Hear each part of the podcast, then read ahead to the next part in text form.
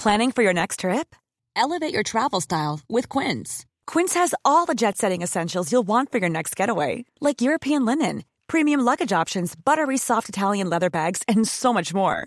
And is all priced at 50 to 80% less than similar brands. Plus, Quince only works with factories that use safe and ethical manufacturing practices. Pack your bags with high-quality essentials you'll be wearing for vacations to come with Quince. Go to quince.com slash pack for free shipping and 365-day returns. J'aimerais que la lecture soit liée au plaisir et que ce soit pas juste lié à quelque chose de difficile qui est l'apprentissage, la connaissance, le savoir, quelque chose dans lequel on est dans l'échec. Quand on se marre autour d'un livre, on n'est Oui. pas dans l'échec, on est dans le plaisir.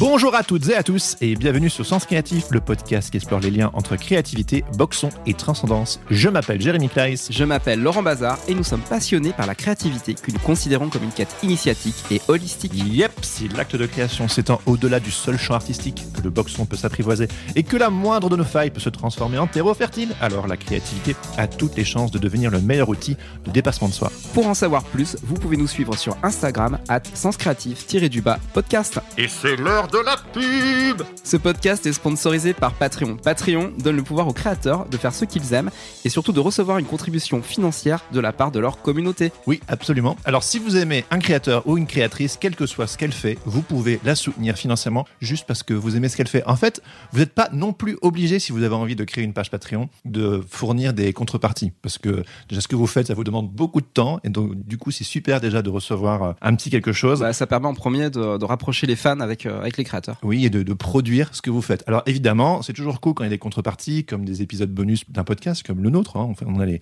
les patates par le patate. Ça fait plaisir. Voilà. Donc, si vous voulez développer un projet et que vous aimeriez simplement fédérer une communauté autour de votre projet, Patreon est la solution. yes Pour en savoir plus, visitez www.patreon.com. Et avant de démarrer cet épisode, Jérémy, tu peux nous dire comment ça va? Ça va, voilà, la vie de papa euh, à la maison. Je fais une grosse, grosse dédicace et un gros bisou à tous les papas et toutes les mamans qui nous écoutent. Ouais, il faut jongler avec le- l'emploi du temps, euh, le Ouais. chaos. Ouais, exactement. Bon, et toi? Ouais, de mon côté, le chaos, c'est plutôt cool. Ça s'est bien passé là, les deux derniers mois. J'avais beaucoup de taf. Puis avec tous les impératifs qu'on avait aussi sur le, sur le podcast, ça enchaînait vraiment bien. J'étais un petit peu sous l'eau. Je suis très content d'avoir passé cette tempête. Mhm. Et finalement, bah, d'être à nouveau sur des eaux beaucoup plus calmes et euh, beaucoup plus sereines. Oui, on peut se focaliser beaucoup plus sur sens créatif. Ouais, complètement. Moi, ça me prouve aussi qu'encore une fois, c'est pas la peine de se mettre euh, la tête en, en pastèque, quoi. Et puis d'avoir peur de ce qui arrive. En fait, faut s'adapter. Et, euh, et j'adore ça, quoi. C'est kiffant, c'est clair. C'est kiffant. Bon, sans plus attendre aujourd'hui, on est très très content de vous parler de Valérie Cussaguet, enfin de vous la présenter surtout. Valérie Cussaguet ainsi que Rosane Sanson. Les fourmis rouges. Yes Les Fourmis Rouges, c'est une maison d'édition indépendante qui est basée euh, sur Montreuil. Et on a eu la chance euh, d'être reçus par euh, Valérie et Rosanne dans les locaux en fait des Fourmis Rouges. Ouais, ça fourmillait de livres. Ah, Il y a des livres partout. Ouais, ça c'était très Bah, chouette. en fait, ouais, c'est un petit peu l'image que vous pouvez vous faire d'une euh, d'une fourmilière. petite maison euh, indépendante qui est, qui est aussi une Je vais fourmilière. continuer sur les blagues sur les Tu es- fourmis. Vas-y. Valérie, en fait, euh, elle est dans le business depuis, euh, depuis un bon moment. Elle a commencé euh, chez, euh, chez Gallimard Mhm. à la fin des années, euh, des années 90. Elle a fait une, euh, un long passage en fait chez, euh, chez Thierry Magnier, où Ouais. elle était directrice de collection. T'as travaillé avec elle à ce moment-là. Et ouais, ouais, à cette occasion-là, en fait, on a pu travailler ensemble. C'était vraiment super sympa. J'en, garde un très très bon souvenir. Et Valérie a eu l'occasion, un jour, sans que forcément ça soit son rêve, euh, elle a eu l'occasion en fait de fonder sa propre maison d'édition. C'est pas rien. hein. C'est pas rien. C'est une sacrée aventure. Et donc, on va explorer un petit peu sous, euh, tout son parcours. Et un petit mot aussi sur Rosanne, puisque c'est la chargée de promotion de relations libraires et journalistes. Donc, on a pu discuter également avec Rosanne de toute la partie com, en fait, euh, d'une euh, petite maison d'édition. Du coup, dans cet épisode, on discute du parcours de Valérie Cussaguet dans le milieu de l'édition et de ce qui l'a amené à créer sa propre maison d'édition, Les Fourmis Rouges, donc en 2013. On va également parler de son alignement, de sa ligne éditoriale et puis aussi de l'importance de suivre son instinct. On discute également du parcours de Rosane Sanson et ce qui l'a amené à rejoindre l'aventure il y a quelques années, de ce qui les motive à sortir du lit le matin, à savoir atteindre les enfants et leur donner envie de lire. Valérie et Rosanne nous partagent également quelques ingrédients de ce qui fait la secret sauce des fourmis rouges. Oui, on aime bien ça, Il y a la il y a secret de l'acide sauce. formique dedans. On verra. On discute également de la chaîne du livre et comment elle collabore avec leurs auteurs et leurs autrices, ainsi que les différents prestataires. On va parler également de leur philosophie alternative en termes de décroissance. Ouais, moi, j'ai trouvé ça hyper intéressant. C'est complètement contre-intuitif. Oui. Et on aime bien, nous, ça, ce qui est un peu contre-intuitif. contre-intuitif. Et puis elles répondent à la fameuse question les fourmis rouges sont-elles militantes ou engagées? Et pour terminer, si vous êtes auteur, autrice, restez jusqu'à la fin parce que Valérie et Rosen répondent à des tas de questions que vous vous posez sûrement. Comme comment approcher les éditeurs sur les salons, est-ce qu'on doit le faire par email, quelles sont leurs préférences graphiques, et puis aussi, euh, Jérémy, l'épineuse question de la rémunération des auteurs. Indeed. J'ai adoré la réponse. Alors, sans plus attendre, on vous laisse écouter notre interview avec Valérie et Rosen. Bonne écoute. Bonne écoute.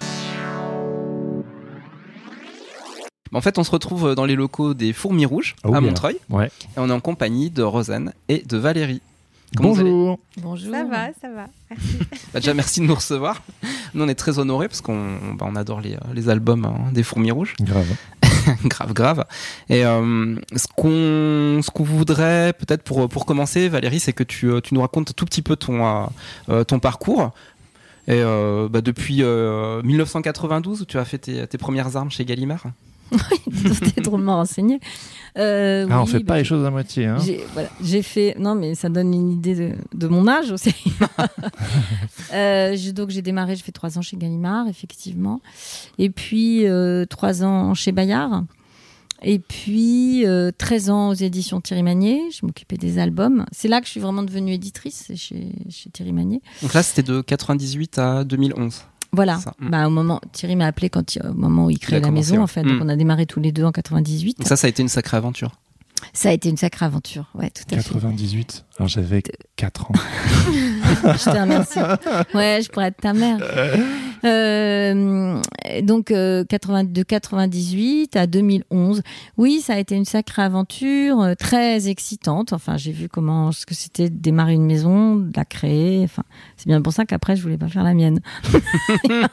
Oui, parce, Parce que, que, voilà, je voulais pas recommencer. J'avais, j'avais tout donné dans. Est-ce que tu avais vraiment fait un cycle après, euh, après ce- ces 13 ans chez Thierry Magnier et tu, tu voulais, tu voulais pas. euh, Qu'est-ce qui s'est passé? T'as t'as fait un break? Alors, un break, c'est-à-dire que je suis partie. Mhm. Voilà, pour des raisons. euh, voilà, je mets pas du tout pour, pour créer ma maison. Je suis partie. Et parce que je me dis, oh, quand on en a marre, euh, il faut partir, il faut pas rester et se rabougrir et devi- devenir aigri. Mais je suis partie comme une grosse folle quand même, parce que du coup, j'avais pas de travail en fait. Et, euh, et, et ben, T'avais pas de travail, mais ai est-ce que t'avais des envies? Ah bah, j'avais envie de trouver un autre poste d'éditrice. hein. C'était ça mes envies, tu Mhm. vois. C'était c'était pas du tout. Et alors des gens me, disaient mais pourquoi tu crées pas ta maison? Mais je crée pas ma maison parce que j'ai déjà fait une fois et que ça, ça demande une, une énergie de fou et que j'avais l'impression que j'étais un peu vieille quoi maintenant pour faire ça. Et donc j'ai cherché du travail pendant pendant pendant un an. J'ai vraiment cherché du travail. J'en ai pas trouvé. si j'en avais trouvé, je serais pas là en fait peut-être. Donc voilà, c'est ça l'histoire. Mm. Et, euh, et c'était quoi ta question? Bah, Ça veut dire qu'un un beau jour, tu as l'idée en fait de Alors- lancer euh, ta maison d'édition. Donc com- comment, euh, comment tu arrives en fait à. Bah, il y a eu différentes étapes. Donc d'abord le fait de pas trouver de travail. À un moment, je me suis dit mais je vais devoir quitter l'édition en fait. Je trouve pas de travail. C'est un cauchemar quoi. Donc il y a eu ça. Et puis il y a eu euh, ça, c'est marrant, j'en parle rarement parce que, mais en fait, ça a été tout à fait fondamental. Il y a eu mon, mon- ma conseillère Pôle Emploi. Est-ce que quelqu'un a déjà parlé des conseillers Pôle Emploi dans Non, Alors non, ça m'est jamais, ça jamais arrivé. euh, Et justement, je me demande comment ça se passe. Non, non, mais j'avais une conseillère Pôle emploi et à un moment, euh, je- donc à chaque fois, je, lui- je lui disais j'ai rencontré telle personne, j'ai envoyé mon CV à telle personne, enfin bon voilà. Et, euh, elle m'a dit mais enfin, euh, vous avez l'air quand même d'avoir beaucoup d'expérience dans ce milieu-là. euh, pourquoi vous créez pas votre maison? Je dis ah ben non, je veux pas. euh, ta, ta, ta, ta. Puis Mais tu voulais pas, parce d'argent. que c'était. J'avais pas d'argent. Et puis, enfin, Et aussi, tu avais vu les coulisses et tu dis c'est trop, c'est trop parce lourd. que j'avais pas envie de recommencer ce que j'avais déjà euh, quand même vécu avec Magnier, quoi, d'être dans un seul bureau, euh, à deux, une ligne de téléphone. euh, euh, Enfin bon, voilà, aller à la poste. euh, je sais pas, du coup, 25 maintenant, 000 je le fois. fais. euh, Merci Rosen. Euh, je je l'avais fait tout ça, je l'ai fait. Bon, donc voilà, bref. Et puis elle m'a dit quand même, elle m'a dit, je vous inscris à, à une réunion de, de gens qui créent leur entreprise. D'accord, elle, elle t'a forcé un petit peu la main, quoi. Un peu. Et, euh, et j'y suis allée et elle- et et il y avait, euh, il, il demandait de donner des éléments euh, quand même, euh, comment dire, euh, chiffrés. Mhm. Et donc j'ai fait, j'ai préparé, c'est mon côté bon élève, j'ai fait une comme ça, j'ai- vu, enfin les coups de fab, euh, les ventes prévisionnelles, j'ai fait à mon niveau une espèce de mini business plan en, en trois temps, trois mouvements. Et je suis arrivée à cette réunion. Bon, ça c'est un autre, mais tout à fait folle parce qu'il y a des gens de tout univers de, toutes conditions, de, de, de bah, c'est autre chose, mais qui m'a complètement fascinée. Et tout le monde crée son entreprise. Et, euh, et en fait, euh, bah, là, j'ai été mise, on m'a dit, ah bah vous, c'est, euh, faut aller vers telle association parisienne qui va vous soutenir. Enfin bon, voilà. Puis bref, c'était parti. Il y a eu ça. Il y a eu, mais je raconte toujours la même chose, mais voilà. Mais il y a eu quelqu'un, il y a eu Daniel Dastug du Rouergue qui, a- qui de temps en temps m'appelait, Mhm. enfin, et euh, elle m'a appelé un jour et, et, et elle m'a dit mais pourquoi tu la crées pas cette maison? J'ai dit mais je peux pas, j'ai pas d'argent. Elle m'a dit l'argent, ce n'est pas un problème. Ah, génial. Oui, c'est pas un problème quand on en a quoi, mais. Et elle me Oui, dit non non, tu vas voir si tu as un projet et tout, ça va ça va euh, ça, ça, ça, tu- ça va passer ça va ça va se passer enfin tu vas trouver quoi. Ah, J'ignorais Bon, qu'elle t'avait euh, elle t'avait donné ce, Euh, ce conseil. En fait, alors c'était marrant parce que ça a été fondamental en vrai parce que quelqu'un comme elle Mhm. qui est aussi une businesswoman. Oui. Je veux dire, parce que faire des livres, je sais faire l'édition des livres, je sais faire. En revanche, diriger une entreprise, c'est autre chose. autre Et chose. ça, c'est un autre métier que je ne connaissais pas. Elle t'a poussé à Et donc, sauter elle m'a, dans le vide. elle m'a donné, elle m'a donné la confiance. Ah ouais. Vas-y. Et, et ça, euh, ça a été, euh, oui, ça a été important. Et puis surtout, j'étais amie avec Brune Ah oui. que je voyais, euh, qu'on- on, s'était connus, euh, elle avait fait un remplacement congé maternité de, de chez, chez Thierry Magnier, et donc on continuait à se voir. Et elle aussi, elle cherchait du travail. Et de temps en temps, on prenait un café ensemble, et voilà. Et c'est venu comme ça, c'est-à-dire qu'à un moment, je me suis dit, ok, toute seule, je veux pas créer ma maison. Je savais aussi qu'il fallait, je voulais pas créer une maison avec deux personnes qui se seraient occupées de l'éditorial, parce que ça, j'en ai connu et ça marche pas, parce qu'en fait, on veut faire les livres, on veut pas partager l'éditorial avec Voilà, il y a des concessions à faire, il peut y avoir des conflits Donc, aussi. J'avais vraiment dans la tête quelque chose de- d'extrêmement euh, cloisonné et que voilà. Et Brune, elle, son truc c'était la communication. Et donc, euh, bah, à un moment, je lui ai dit, mais dis donc, au fait, euh, ça te dirait, toi, euh, voilà. Et c'est comme ça, ça a été ça le déclic. Donc, on a créé ça toutes les deux En D'accord. 2013, c'est ça. Hein? En 2013, ouais. Et puis les auteurs, qui évidemment, il y avait des auteurs, mais depuis 2011, qui me disaient. euh, Quand est-ce qu'on refait un bouquin ensemble. Et je vais même te dire, il y en a même en vrai, mais en- ça, ça m'a énormément touché. Puis ça aussi, ça m'a donné la confiance, comme ils disent les jeunes. Non, non, il y a des, des, des, des, des- alors même que j'avais plus de maison, il y avait euh, des gens qui me montraient leur euh, leur boulot. Enfin voilà, pour que je dise, euh, enfin voilà, Donner ton avis, ouais, oui, envie des choses. L'éditrice. C'est- vachement compliqué. C'est des, des binômes euh, qui se créent, qui sont, qui peuvent être précieux, quoi. Donc euh, voilà. Et moi, j'étais, moi, j'étais déboussolée. C'est assez intéressant ce moment-là. Ça a été intéressant pour moi aussi par rapport à la construction de la maison en amont, parce qu'à un moment, la question s'est posée de savoir si je, je, je serais pas agent. Ah oui. Et en fait, bon, alors j'aime pas les agents. C'est. Non, non, mais c'est non bang. parce que je pense qu'à terme, ça va être cat- ce serait, ça pourrait être catastrophique pour le paysage éditorial pour plein de raisons. Mais bref, mais les pays, je dis- parle des agents d'illustrateurs. Et Mhm. Non, non, mais j'ai réfléchi et en fait, je me suis dit, euh, évidemment, agent, on travaille avec les auteurs, avec les, mais en réalité, ce que j'aime dans mon métier, c'est d'abord ça, c'est travailler avec les auteurs, les illustrateurs, les illustratrices. Mais en vrai, ce que j'aime aussi, c'est bâtir un catalogue. Et les agents, ils font des choses et ils les déposent, euh, en gros, là où ça paye le mieux. Enfin bon, je, caricature un peu, mais ça veut dire qu'ils peuvent apporter des projets dans toutes les maisons. Et moi, ça, je me suis dit, mais en fait, ça va pas être pour moi. Et j'ai réalisé à quel point ma part de création dans les éditions, et ben en vrai, c'est créer la maison, c'est-à-dire c'est bâtir le catalogue. Et ça, je me suis dit, mais ça, ça m'intéresse vachement en fait. Et je peux pas me priver de ça. Je, je peux pas juste travailler avec les auteurs. Et moi, je- ma part à moi, c'est de, de, de mettre brique après brique, un auteur après un autre. C'est ça, Ça qui pour toi, c'est la, la définition de la part créative en fait de l'éditrice. En tout cas, il n'y a pas que ça, parce que j'interviens dans- parfois dans les scénarios, ouais, j'interviens parler, dans, ouais. dans des Mhm. choses quand même. Mais, mais, mais en vrai, mais j'ai pris conscience de ça au moment où j'ai réfléchi à, à- à- à la possibilité d'être euh, agent. Et, et c'est là que j'ai découvert ça. C'est là que j'ai découvert à quel point euh, cette partie-là, en fait, elle me plaisait beaucoup, beaucoup. Ça, Et- c'était ton alignement, tes, tes fondations. ouais, mon alignement. je ne sais pas ce que tu veux dire par alignement. Bah, l'alignement, en fait, c'est euh, bah, quelque part, c'est bon, l'alignement, c'est la ligne. On va, on en parlera de euh, s'il y a une ligne éditoriale ou pas euh, aux, aux fourmis, mais euh, c'est ce qui va, c'est ce qui va conduire en fait ton, euh, ton, euh, ton envie profonde en fait Mm. d'aller, d'aller vers quelque chose. Justement, tu parlais de construction, ça c'est, euh, Mm. c'est très intéressant. Quoi. Brique par brique par brique. Ouais, brique par brique. Et puis au bout d'un moment, moi j'ai l'impression que les briques sont toutes différentes les unes des autres, alors que les jointures vont être bizarres, quoi, pour Mhm. filer la métaphore. Et puis en réalité, bah non, ça fait un mur un peu solide, quoi, qui tient bien la route. Et puis un mur euh, que les gens ont l'air de reconnaître comme étant un mur spécial. Ouais, ouais. Même si moi, pour moi, c'est un peu difficile de l'intérieur. Et je me souviens au tout début, euh, mais ça, ça me le faisait chez Magné aussi. En fait, quand les livres arrivaient, je les regardais les uns à côté des autres et je me disais, ah bah si, finalement, ça va, en fait. Ils Mhm. vont bien ensemble, en fait. Mais c'est pas évident parce que j'ai l'impression de faire à chaque fois des, des livres très différents les uns des autres. Tu te définis comme une éditrice éclectique. Bah, je me définis, euh, bah, c'est-à-dire que c'est ce que les gens disent parfois. Mais en fait, quand on regarde le, le catalogue des fourmis, en fait, c'est euh, bah, c'est pas juste une jolie formule, quoi. Ça, ça se voit vraiment. Enfin, les, les livres, il y en a pour un petit peu pour tous les goûts.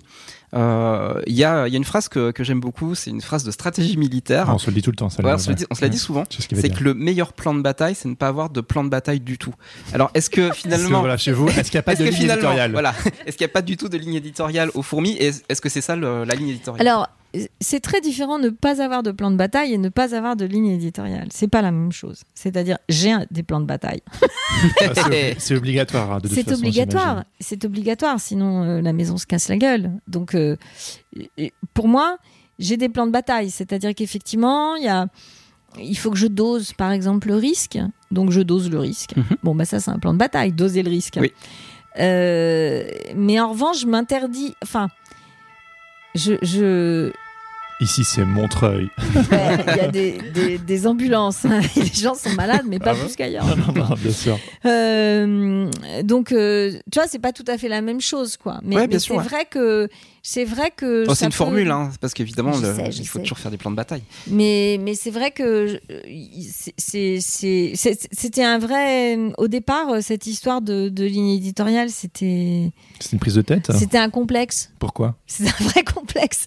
Mais parce que je sais pas. euh, parce que j'avais l'impression que ça partait dans tous les sens. Mais Tu disais que chez euh, Thierry. Magnier, au final, tu avais cette impression-là. Oui, mais j'étais pas très sûre de. Enfin, voilà, quoi, tu vois. Ouais. Mais, mais c'est vrai. je- En fait, je pense qu'en vieillissant, plus ça va aussi, plus je me sens un peu plus ferme dans, dans Ouais. mes goûts, dans ce que j'aime ou ce que j'aime que c'est pas. beaucoup, euh, tu, fonctionnes beaucoup au au feeling tu, Mais- tu suis ton, que ton intuition et. Mais moi, c'est vraiment l'impression que j'ai quand je regarde votre catalogue, quand je lis vos livres et quand j'ai un peu écouté euh, tes interviews, etc. Moi, je dis, mais elle fonctionne au gut feeling, quoi. Et c'est Bah c'est- la seule boussole. euh, Mais c'est pas très original, hein, je pense. Non, non, mais penses pas qu'il y a plein d'éditeurs qui font ça? Enfin, je veux dire, euh, toujours les, les éditeurs disent oui, je fonctionne au coup de cœur. Non, souvent c'est comme Oui, ça. oui, oui. Bon, après, à part si t'es vraiment dans une maison euh, hyper grand public où là ça va être voilà, très voilà. réfléchi, il va y avoir des Ouais, études ouais, de ouais. marché. Bah là, on est, c'est complètement, un, c'est un autre métier en fait que je respecte. Ouais. D'ailleurs, que je respecte Ouais, parce ouais. qu'il est nécessaire. Enfin, je, le respecte les, complètement. les un fourmis euh, n'éditent pas euh, énormément de, de livres, de livres Ouais. par an. Donc, euh, du 12, coup, en fait, 15, euh, le regard que tu vas avoir sur euh, le, le- ton choix éditorial est extrêmement important. C'est hyper Mm. select. Tu peux pas, euh, enfin, tu peux te tromper. J'imagine que Pas euh, souvent. Tu tu t'es pas trop trompé, ça. Bah voilà.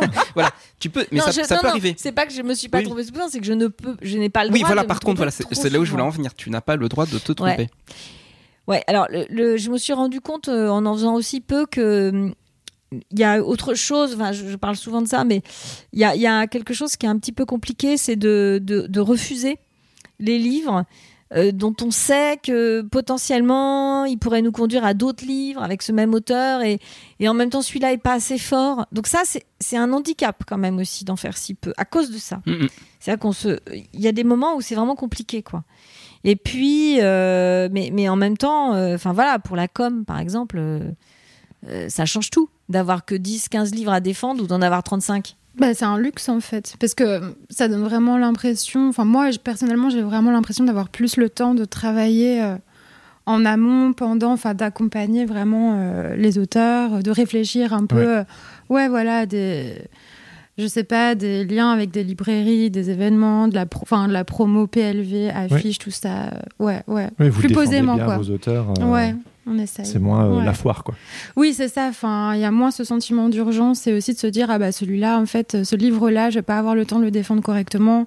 Je le sais déjà. Enfin, ouais, ouais. Là, il y a vraiment euh, un sentiment, oui, plus. euh, alors, il y a pas mal de boulot aussi quand même, mais c'est plus tranquille en fait. C'est plus apaisé, je trouve, euh, Ouais. dans la réflexion, quoi. Et concrètement, Ouais. du coup, euh, ça ressemble à quoi pour toi le, la- la- le travail Ouais, c'est ça. aux fourmis. Eh ben, du coup, euh, c'est euh, bah déjà avec Valérie, en fait, on est dans le même bureau, donc il y a un truc aussi où Ouais, on le est- bureau est partagé. hein. Ouais, c'est une pièce. Oui, voilà, c'est une pièce, donc euh, on se parle beaucoup en fait, même si on parle pas que de travail à longueur de journée, mais il y a aussi un truc où on peut Ouais. se poser des questions directement et c'est plus facile à suivre comme ça, je trouve. Euh, et après, bah, en fonction des livres, euh, on échange un peu en disant bah tiens, ce serait bien de faire, par exemple pour tel, euh, j'ai pas un exemple en tête précis quoi, mais pour euh, le livre de le, le- le livre de Marie Mergan par exemple, Le Fémurimo, bah là c'était un album euh, un peu déjanté sur une agence de squelettes qui tombait à mi-octobre, donc tout de suite je me dis ah une expo au musée de poche, ce serait super. euh, Elle est Enfin, cool ce musée. Bah ouais. ouais. Enfin, euh, musée, ouais, Ouais. ouais. Pour Halloween. super. Ouais, pour Alors Halloween, enfin on s'est C'est pas marré. Halloween, quoi. normalement. Enfin, c'est pas notre truc, mais là, ça, non, ça mais là, ça prêtait. prêtait un peu. C'était un hasard, en ouais, fait. c'était un hasard, ouais. ouais. Mais du coup, on a joué le jeu à fond, on a fait un lancement là-bas, où on a fait euh, un buffet avec des yeux euh, en litchi, enfin des trucs, euh, ouais, on s'est on s'est bien amusé, quoi. Ouais. Et après, l'idée, c'est pas seulement de faire des one-shots, c'est aussi que sur la durée, on puisse euh, bah, proposer l'auteur sur des salons, enfin Ouais. faire des choses cohérentes, en fait. euh. Bah, moi, c'est vraiment quelque chose qui, euh, qui, qui me frappe, euh, c'est le fun. Tu disais le fun. Ouais. Je trouve ouais. que votre catalogue, il est fun. Mm. Et c'est trop bien. Et pas que le catalogue. C'est-à-dire que, justement, enfin, pour moi, ce qui est important dans une maison, c'est une grande, grande cohérence. C'est d'avoir, d'avoir une cohérence sur l'ensemble des choses. Alors moi, je suis un peu chiante, j'ai beaucoup de mal à déléguer. hein. C'est-à-dire que j'aime bien avoir une vision sur tout ce qui se fait, y Mhm. compris la com. Mhm.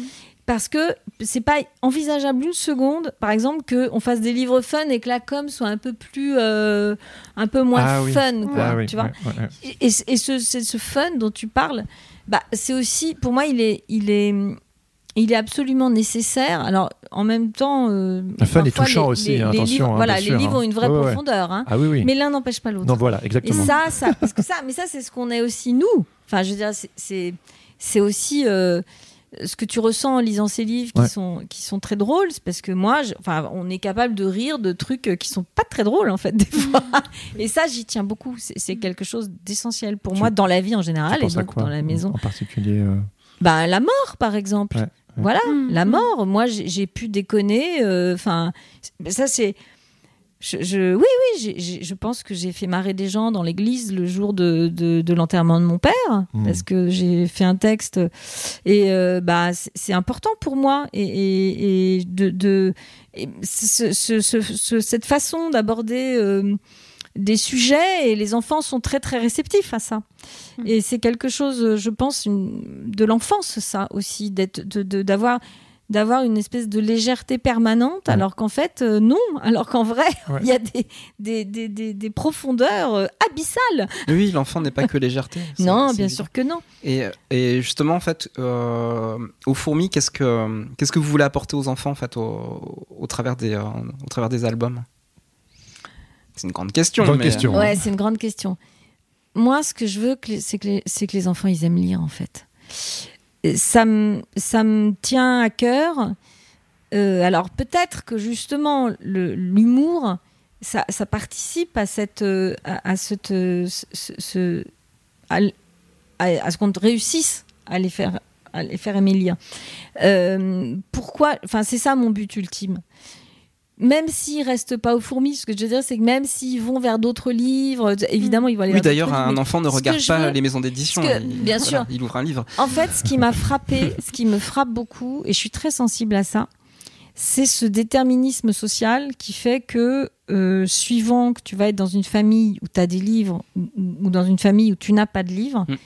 euh, tu vas être bon ou pas à l'école. Enfin, je veux dire, quand tu as des enfants, alors, tu le sais déjà, a priori tu le sais, mais quand tu as des enfants, ça se voit, mais de manière euh, incroyable. C'est-à-dire que tu as déjà l'impression que tu as des enfants et tu sens qu'ils sont déjà en échec scolaire euh, la dernière année de maternelle. Et moi, Mhm, ça me donnait envie de pleurer. Alors même que c'était des enfants très vifs à la première année de maternelle. Enfin, il y a un truc là qui, qui est vraiment, faut, faut, faut les choper, faut les saisir. Et il me semble que euh, un enfant qui découvre le livre simplement au moment où, où il va apprendre à lire, c'est la catastrophe. Voilà. Et donc j'aimerais les choper. Alors, je suis pas toute seule, hein, il y a plein d'instits euh, qui font merveilleusement. Évidemment, ils ont des livres et là il y a les bibliothèques. Enfin, on a, en France, on a un, un réseau de, de médiathèques, de qui est complètement formidable. Ouais. Mais, mais j'aimerais que le- la lecture soit liée au plaisir et que ce soit pas juste lié à quelque chose de difficile qui est l'apprentissage, la connaissance, le savoir, quelque chose dans lequel on est dans l'échec.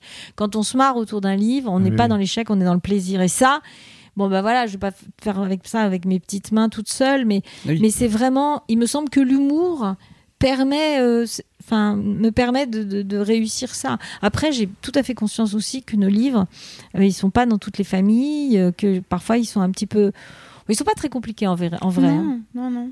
Non, c'est Ouais. vrai. Non, non, on l'a vu aussi ce week-end. Là, on était au salon euh, BD Colomiers, là. Ouais. Et il y a eu plein d'enfants qui sont venus sur le stand, d'eux-mêmes qui feuilletaient les livres, qui se marraient. Enfin, il y avait un truc. euh, Et je pense la série des crottes de nez, par exemple. Enfin, Ouais, évidemment. c'était bah oui. assez fou, quoi. Parce que direct, ils arrivaient en mode euh, les crottes de nez. Enfin, Oui, mais il c'est- a- Il y a les boulettes de pied oui. Il y a, il y a quatre albums, hein, ça Mais c'est-à-dire qu'à partir du moment où on n'est pas vendu en supermarché, on va pas être dans toutes les familles. Quoi. Non. C'est ça que je veux dire. C'est Mais que je veux dire quand même, c'est on a un hein, canal. bah voilà, on a quand même un canal de Ouais. diffusion, de distribution qui, qui fait que. Après, on, on retrouve les, euh, les albums des fourmis dans les, euh, dans les bibliothèques et dans les médiathèques. Ah bah oui, très bien. Ouais, Il ouais. n'y a pas une médiathèque où je suis allé où j'ai pas vu un album des fourmis, quoi. Puis on est très bien euh, diffusé en librairie aussi. Enfin, il y a un vrai Moi- soutien de la part des libraires. Moi, je sais que c'est aussi ma culture euh, graphique et mon amour euh, d'illustration et de, des illustrateurs et des illustratrices qui m'ont qui m'ont fait aussi rentrer dans Mm. votre catalogue parce que c'est genre ah c'est machin c'est machine qui a, qui a dessiné là etc et donc du coup euh, Mm. je pense aussi que pour les personnes qui ont une certaine culture graphique euh, Bien sûr. c'est ouais Oui, mais je, je- je suis aussi attentive quand même. Je Bah oui. Effectivement, non, on n'en a pas encore parlé. Mais je suis très attentive à ça.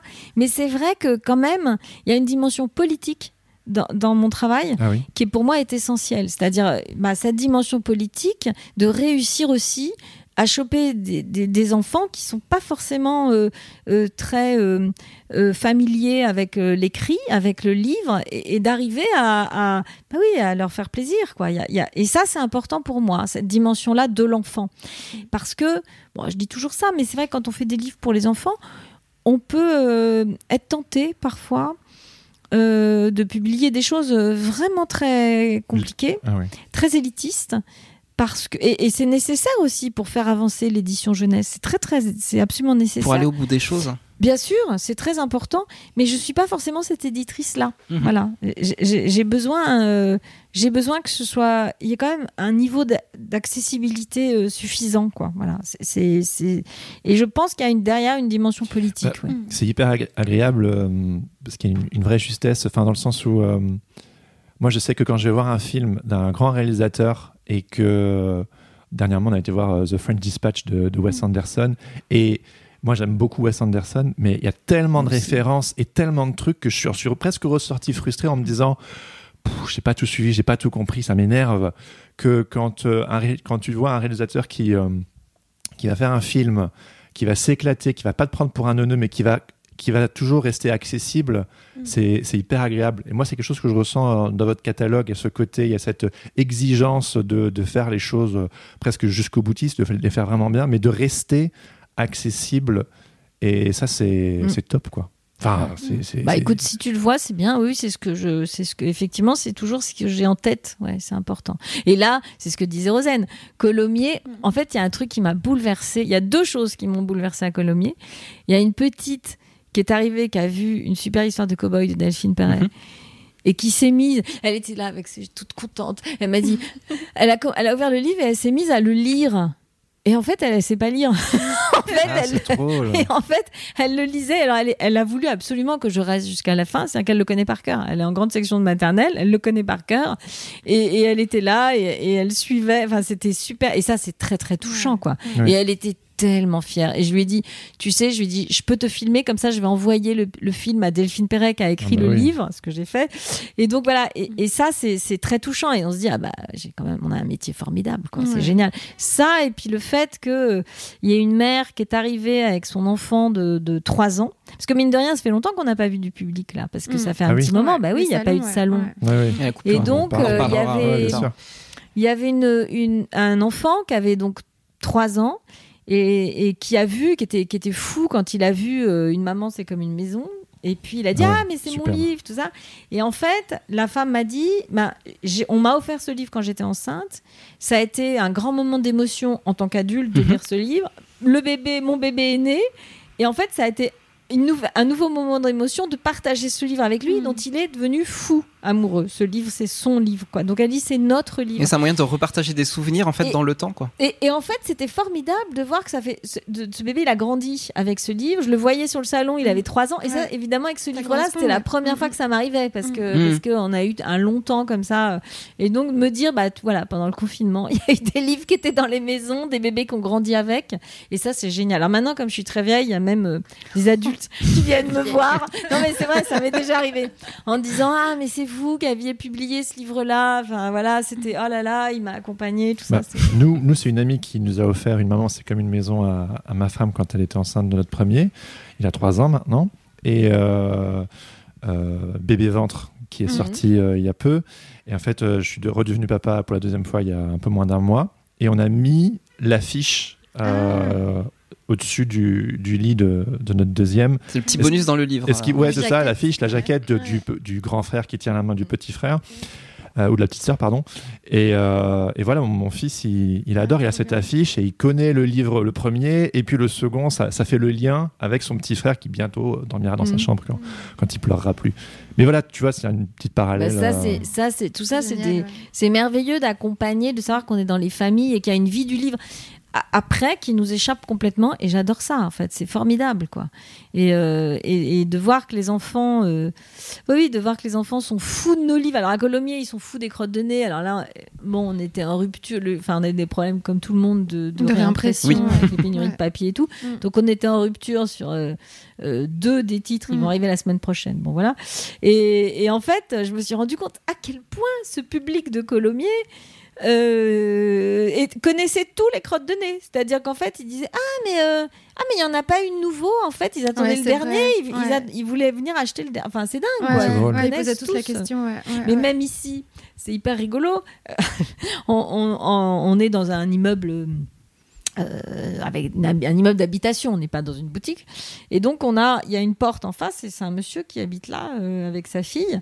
Et euh, au tout début des, des crottes de nez, bon, on les, on les connaissait pas, nos voisins.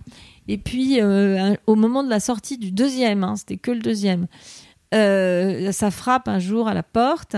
Et puis, il y avait notre voi- ce voisin avec sa petite qui était, je crois, en CP. Et euh, CP-CE1, et, et il dit bonjour, euh, il paraît, alors moi je suis pas trop au courant, euh, mais il paraît que vous venez de sortir un deuxième, albo- un deuxième Avec album sur de des crottes de nez. Il dit je crois que c'est sa mère qui a le premier. Je, et, et, et je lui dis mais je regarde la petite, et ben, eh, je pense qu'elle avait pas ni Instagram ni Facebook quoi. Et je, je dis mais, mais Comment comment tu Ils le en parlent sais dans la cour d'école, tu sais. Regarde, le nouveau crotte de nez, je te le fais à moitié prix, tu vois. C'était ça, Ouais, ouais, ouais, vas-y, mec. mais, mais c'était ça. Deux carambars. Ils en avaient discuté entre eux dans l'école. Alors ça, quand Ça, ça, c'est génial. ouais. T'imagines. C'est niveau dessin animé, Et- quoi. Enfin, ah ouais, ouais, c'était super quoi. Hendrik et Morisseau, ils sont, ils sont extraordinaires. J'ai une chance inouïe de, de, de pouvoir euh, travailler Comment tu, avec comment eux. tu les as découverts? Parce que je sais que c'est votre best-seller, c'est votre duo. Pour, pour euh, expliquer aux, éditrices et auditeurs, ce sont, aussi- sont aussi des artistes en fait, ce sont pas Oui, oui. seulement des auteurs-illustrateurs. Mm, Mais c'est votre euh, hein. best-seller Ouais. de la maison. Oui, Et comment Donc c'est eux qui t'ont envoyé ils leur. Envoyé par mail. Et tu t'es dit euh, Eureka. euh, Bah alors en vrai, je les, en vrai, je les connaissais pas moi quand ils me l'ont envoyé. J'ai juste, je me souviens très bien. En fait, c'était le soir, je regardais ça à la maison, enfin les- mes, mes, mes projets à la maison, et, euh, et en fait, je vois, oh non, encore, encore un lourd qui m'envoie un lien WeTransfer qui fait genre 500 mégas quoi. aussi, c'est pas possible. Donc je m'apprêtais à répondre. Euh, ah non, mais envoyer un PDF léger, c'est pas Mm. possible de faire ça. Ouais, pour un premier Et contact. puis là, je vois Panique au village des crottes de nez. Et moi, je suis une fan absolue de Panique au village. Ah oui, oui, c'est génial. Ah ouais, ouais, c'est Bien formidable. Ah ouais. ouais. C'est du belge, hein, Ça. ça. Bien Ouais. sûr que c'est des Ouais. Belges. Je les adore, quoi. Bien. Je- donc, euh, Ouais, ouais, moi On est Voilà. tous aussi. ouais. fans alors ici. ouais. Ah ouais, ouais, c'est formidable. Et, et donc, Comment tout de suite, cheval Ouais. Panique au village, quoi. Tout de suite, je me dis, ah, cr- des crottes de nez Oui. De Ah bah trucs que j'adore, quoi. Ça va être la phrase euh, d'intro, ça. La collision de Ouais, deux ça. On va tweet des. J'adore les crottes de nez. J'ai téléchargé, euh, j'ai téléchargé le projet et tout de suite, j'étais waouh Comme quoi, un bon titre, euh, Extraordinaire. Ah bah oui, voilà. peut provoquer, l'intérêt. Et donc voilà, alors je dis toujours. euh, je dis toujours oui, j'aime bien quand même qu'il y ait une, que ce soit pas juste un livre avec plein de gags et puis c'est tout. J'aime qu'il y ait quand même quelque chose de, de profond derrière, enfin qu'il y a quelque chose, de, de- un contenu. Mhm. Bon bah là, il y, a, il y a moins de contenu, on va dire, mais c'est, c'est une C'est fun. explosion de, Ah ouais. de- Ah ouais. c'est merveilleux, quoi. Ouais. C'est graphiquement, euh, alors, on peut ne pas aimer, hein, mais c'est entre les Barbapapa. Oui, c'est ça, voilà. fan des Barbapapa et on peut, on peut dire ça. Il y a un Ouais, truc comme Ouais, ça c'est ça, entre, entre les Moumine deux. et Barbapapa. Il y a un univers graphique extraordinaire. Ils sont hyper talentueux et, euh, et une maîtrise de la narration aussi. Mm. De, enfin, tout est formidable, quoi. Et moi, je m'en lasse pas. Et le premier, enfin, tous, ça me fait ça. Mais en fait, moi, je me rends compte si les livres ils vont tenir la route, parce que moi, je continue à rigoler en fait. Tout le long de, quand on fait un livre, on les voit beaucoup les images quand même. Oui, oui. En fait, à chaque fois, je regarde, je remarque un c'est détail. bon signe si. Ouais, ouais. Bah oui, c'est bon signe. Un livre qui continue à me faire rire tout le temps, Ouais. alors que j'en suis à je sais pas combien de fois. Enfin, voilà, ça, je me dis ah ben ça, ça va, ça va plaire aux enfants qui vont le lire 800 000 fois. Ah euh, oui, oui, voilà. bien sûr. Et aux parents qui vont être obligés de les lire aussi. Donc voilà, ça c'est important pour moi. Oui. Et je m'en rends compte. Parfois c'est trop tard quand je m'en rends compte. C'est vrai que je, quand je, c'est-à-dire que l'inverse, maintenant ça m'arrive moins. Mais l'inverse a pu m'arriver, c'est-à-dire un engouement pour un projet, Ah ouais. et puis au Ouais. bout de plein de lectures et de plein de travailler, travailler dessus, je me lasse. Ouais. Et je me dis, aïe, zut, si moi je me lasse, les enfants vont se lasser, les parents vont se lasser, tout le monde va se lasser. Merde, mais c'est trop tard. Ça m'arrive remettre euh, l'humour, quoi. Ouais. Ça m'arrive plus tellement. Mm. Ben, Je parle pas seulement de l'humour, je parle, Mm. enfin, y a- mais ouais, ça m'arrive moins avec l'expérience, ça arrive un petit peu moins. Hmm. Il y a, il y a des ingrédients dans, dans les albums, euh, notamment l'intemporalité. Je crois que c'est quelque chose qui t'intéresse beaucoup. L'intemporalité. L'intemporalité. Je, Ah, je je l'ai- mal dit. Ah non, Non, je le refais alors. Ouais. L'intemporalité. Ouais. Et euh, justement le fait que, le- que les albums puissent exister euh, finalement à n'importe quelle, euh, quelle époque, parce que c'est l'histoire et le storytelling qui. euh, Tu veux Qui est- dire, qui est tu veux dire intéressant. le fait qu'on soit un petit peu en dehors de la mode ou quelque Ouais, chose? voilà, exactement, c'est ça. Mais je pense notamment à, à Changer d'air euh, de, de Jeanne Macaigne. Ah oui, Euh, magnifique. Voilà, moi je trouve, voilà, quand j'ai ouvert cet album, je me suis dit, bah tiens, je, je me replonge dans les albums euh, des années 70, Ouais. tu vois. Moi, j'ai l'impression de voir Claude Ponty euh, quand je vois. Voilà, on est euh, un petit peu dans cet univers-là Ouais. complètement. Et en même temps, le sujet est, est super actuel. Donc je trouvais que le, euh, la confrontation était, euh, était très forte. Et c'est pas le seul album euh, chez, chez les fourmis qui, euh, qui joue là-dessus en fait. Alors je pense qu'on décide pas l'intemporalité. C'est-à-dire que c'est pas quelque chose, on se dit pas tiens, je vais faire des albums intemporels. Non, je non. pense pas du tout. Je pense que en revanche, euh, alors ça vraiment, j'arrête pas de parler de mon âge, c'est dingue, mais non non, mais c'est l'exp- c'est pas mon âge, c'est l'expérience. Je pense qu'avec l'expérience et après avoir un peu fait ses preuves entre guillemets, je suis un petit peu moins, euh, je me fous un peu de ce que vont penser les gens, de mes choix. Mhm. Je sais pas comment dire. Au tout début, Non mais je pense que c'est important. Au tout début, je pense qu'en vrai, je, je, je, je me regardais euh, publier des livres, comme on peut se regarder écrire ou se regarder dessiner. J'exagère un peu, mais j'avais envie d'être un peu euh, à la mode, quoi, à la pointe, quoi, tu vois, de, de voir. les- Je sais pas comment expliquer, mais Tu, tu t'appelles ça un manque, un manque de confiance? Bien sûr, Voilà, c'est ouais, un manque de Mhm. confiance, bien sûr. Alors que maintenant, je me fiche de ce que dire les- de ce que vont dire les gens. Si je publie quelqu'un de très classique, les gens disent mais c'est bizarre, c'est- c'est c'est un peu classique quand même, c'est pas très révolutionnaire. Je m'en fous un peu. Mhm. Mais ça, c'est vraiment ça, c'est le privilège de l'expérience, Ouais, vraiment. ouais. Ou d'un seul coup, j'ai un peu Mm. plus confiance en moi et je me fiche de, de l'image que. Mais c'est vrai d'ailleurs dans plein de domaines, en fait, je suis en train de me dire. Ça fait partie du bonheur de vieillir Mm. où on se moque un peu de comment on est habillé, ben on se moque un peu de ce que vont penser les gens de ce qu'on publie aussi. Enfin, je, je me moque pas du tout, mais ce que je veux dire, je me détache de la nécessité d'être à la mode ou dans le vent. Dans quoi. le coup, Dans le vent, Ouais. ça, ça- Ouais. c'est tellement une expression datée, je crois. être dans le vent. Voilà.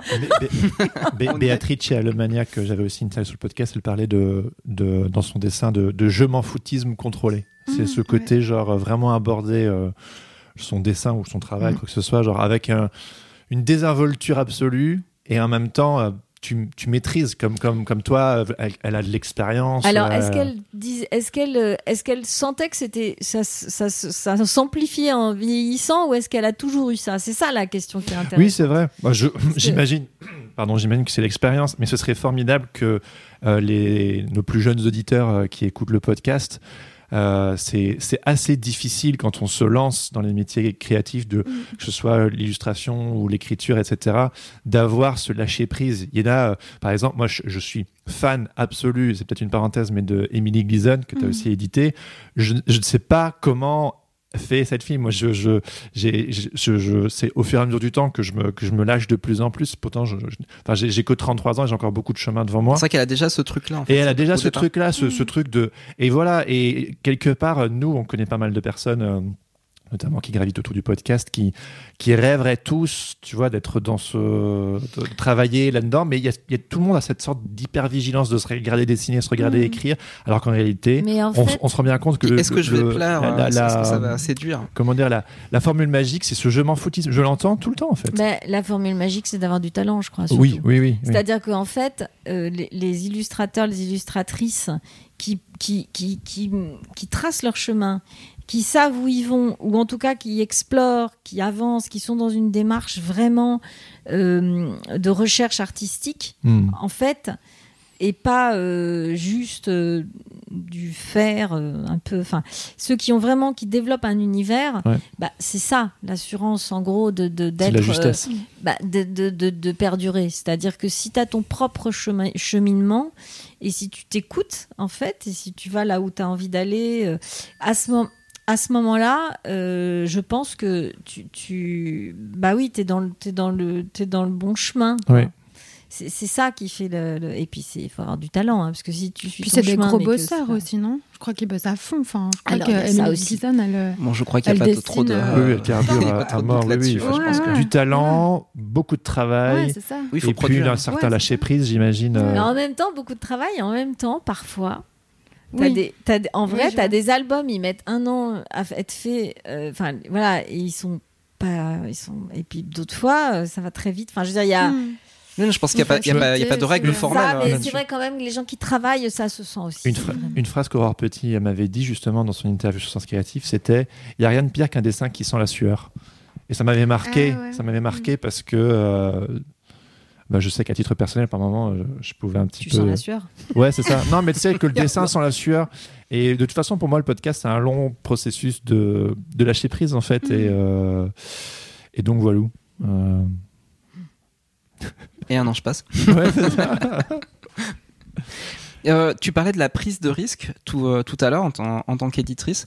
Euh, est-ce que est-ce que tu vois ça en fait le, le risque comme, un- comme une sorte de curseur en fait que tu euh, que tu bougerais en fonction de, de- du projet en fait que tu euh, sur lequel tu travailles Bah, je, c'est-à-dire que parfois, euh, c'est aussi une question de quantité. C'est-à-dire qu'il faut pas que j'en, fasse trop des risqués. euh, et donc, euh, et puis je peux parfois prendre des risques. euh, en me disant bah ça c'est c'est il va dans une direction qui est formidable. Ça va m'attirer d'autres gens qui vont peut-être voir cette direction qui vont l'aim- l'aimer qui vont se retrouver là. Donc ça va ça va faire venir à moi des gens qui se retrouvent dans ce travail là donc ça peut aussi être pour ça que je publie un livre même si je le sens. Ou bien euh, vraiment que ça m'a touché énormément même si pour les enfants c'est un peu plus compliqué. Je pense au travail d'attaque par exemple. Ouais. je pense à Martha par exemple. C'est un livre euh, moi qui m'a énormément touché parce qu'il raconte en fait hein, il c'est l'histoire de la disparition. Alors j'adore le travail d'attaque Oui. je l'aime lui en tant qu'être humain j'aime beaucoup j'aime beaucoup beaucoup et hum, On, on rappelle, il vient de l'illustration underground hum, et donc il a fait énormément de, de- de livres en sérigraphie qui, Mm. étaient, qui étaient vendus dans, dans les librairies bien spécialisées. Avec Euh, le framework. voilà. ouais. C'est ça avec les frameworks. Et quoi. donc euh, voilà, moi je l'ai découvert, euh, voilà, avec effectivement c'est un livre de série. J'ai découvert, je sais plus en 97. Oui, 98, ouais, c'est ça. C'est à peu près ça. Et par Art Factory, Mm. c'était effectivement, j'ai Ah ouais. acheté un bouquin de, de, de, de, de Frémoc. Enfin bon, bref. Mais euh, donc voilà, en tout cas, euh, Attaque, euh, ce livre-là, Martha, euh, donc j'en ai publié plusieurs de lui chez Manier, mais euh, euh, Martha, c'est- l'histoire d'un oiseau euh, que les humains ont fait disparaître en très peu de temps. Et c'est une histoire assez édifiante parce que, euh, en fait, c'est un oiseau qui ne se reproduit que quand ils sont en, dans des, en colonie, mais immense parce qu'en vrai, les, les- les femelles ne pondent qu'un œuf par, an, ce qui est extrêmement peu. Ça veut dire que si on commence à les, faire, à les tuer même un tout petit peu, euh, en fait, ils disparaissent. C'est un péril euh, direct. Ils sont obligés, pour la survie de cette espèce, ils sont obligés d'être en colonie de milliers, milliers, milliers d'oiseaux. Bon. Et à un moment, euh, parce que ça a détruisé les récoltes quand ils passaient, bon bref, on, les a, on a commencé à les tuer. Et en fait, les humains se sont rendus compte qu'ils étaient en train de les faire disparaître. C'était des magnifiques oiseaux, hein, c'était des, des, des pigeons, des, des colombes, tourterelles. des tourterelles Ah, voyageuses. Alors ça dépend des traductions, il y a Ouais. différentes traductions, mais en français, enfin, Donc pas le pigeon parisien. c'est pas le pigeon parisien, non. Mais c'est un, un oiseau absolument magnifique. Et que- les humains s'en sont, rendus compte, mais ils n'ont pas réussi à faire marche arrière. Et donc, à un moment, euh, bah, il y a eu, il s'est retrouvé, là, il y a eu la dernière qui s'appelait Martha, qu'on a gardée dans un, dans un zoo. On en avait récupéré quatre. On pensait qu'ils allaient se reproduire. Et ils se sont pas reproduits. Pas et donc, à un moment, ouais. tout le monde est venu voir cette, euh, cet oiseau femelle qui était la dernière de son espèce. Donc, c'est Une très extinction touchant programmée, quoi. une extinction et surtout très très rapide et, et- et très euh, c'était très touchant et ce texte m'a enfin cette histoire m'a réelle Ah bah oui, là tu touches à la mort, à la disparition, à l'écologie. euh, C'est des Ah bah thèmes oui. qui sont extrêmement forts. Mm, c'est très fort ouais. Puis l'histoire c'est- aussi.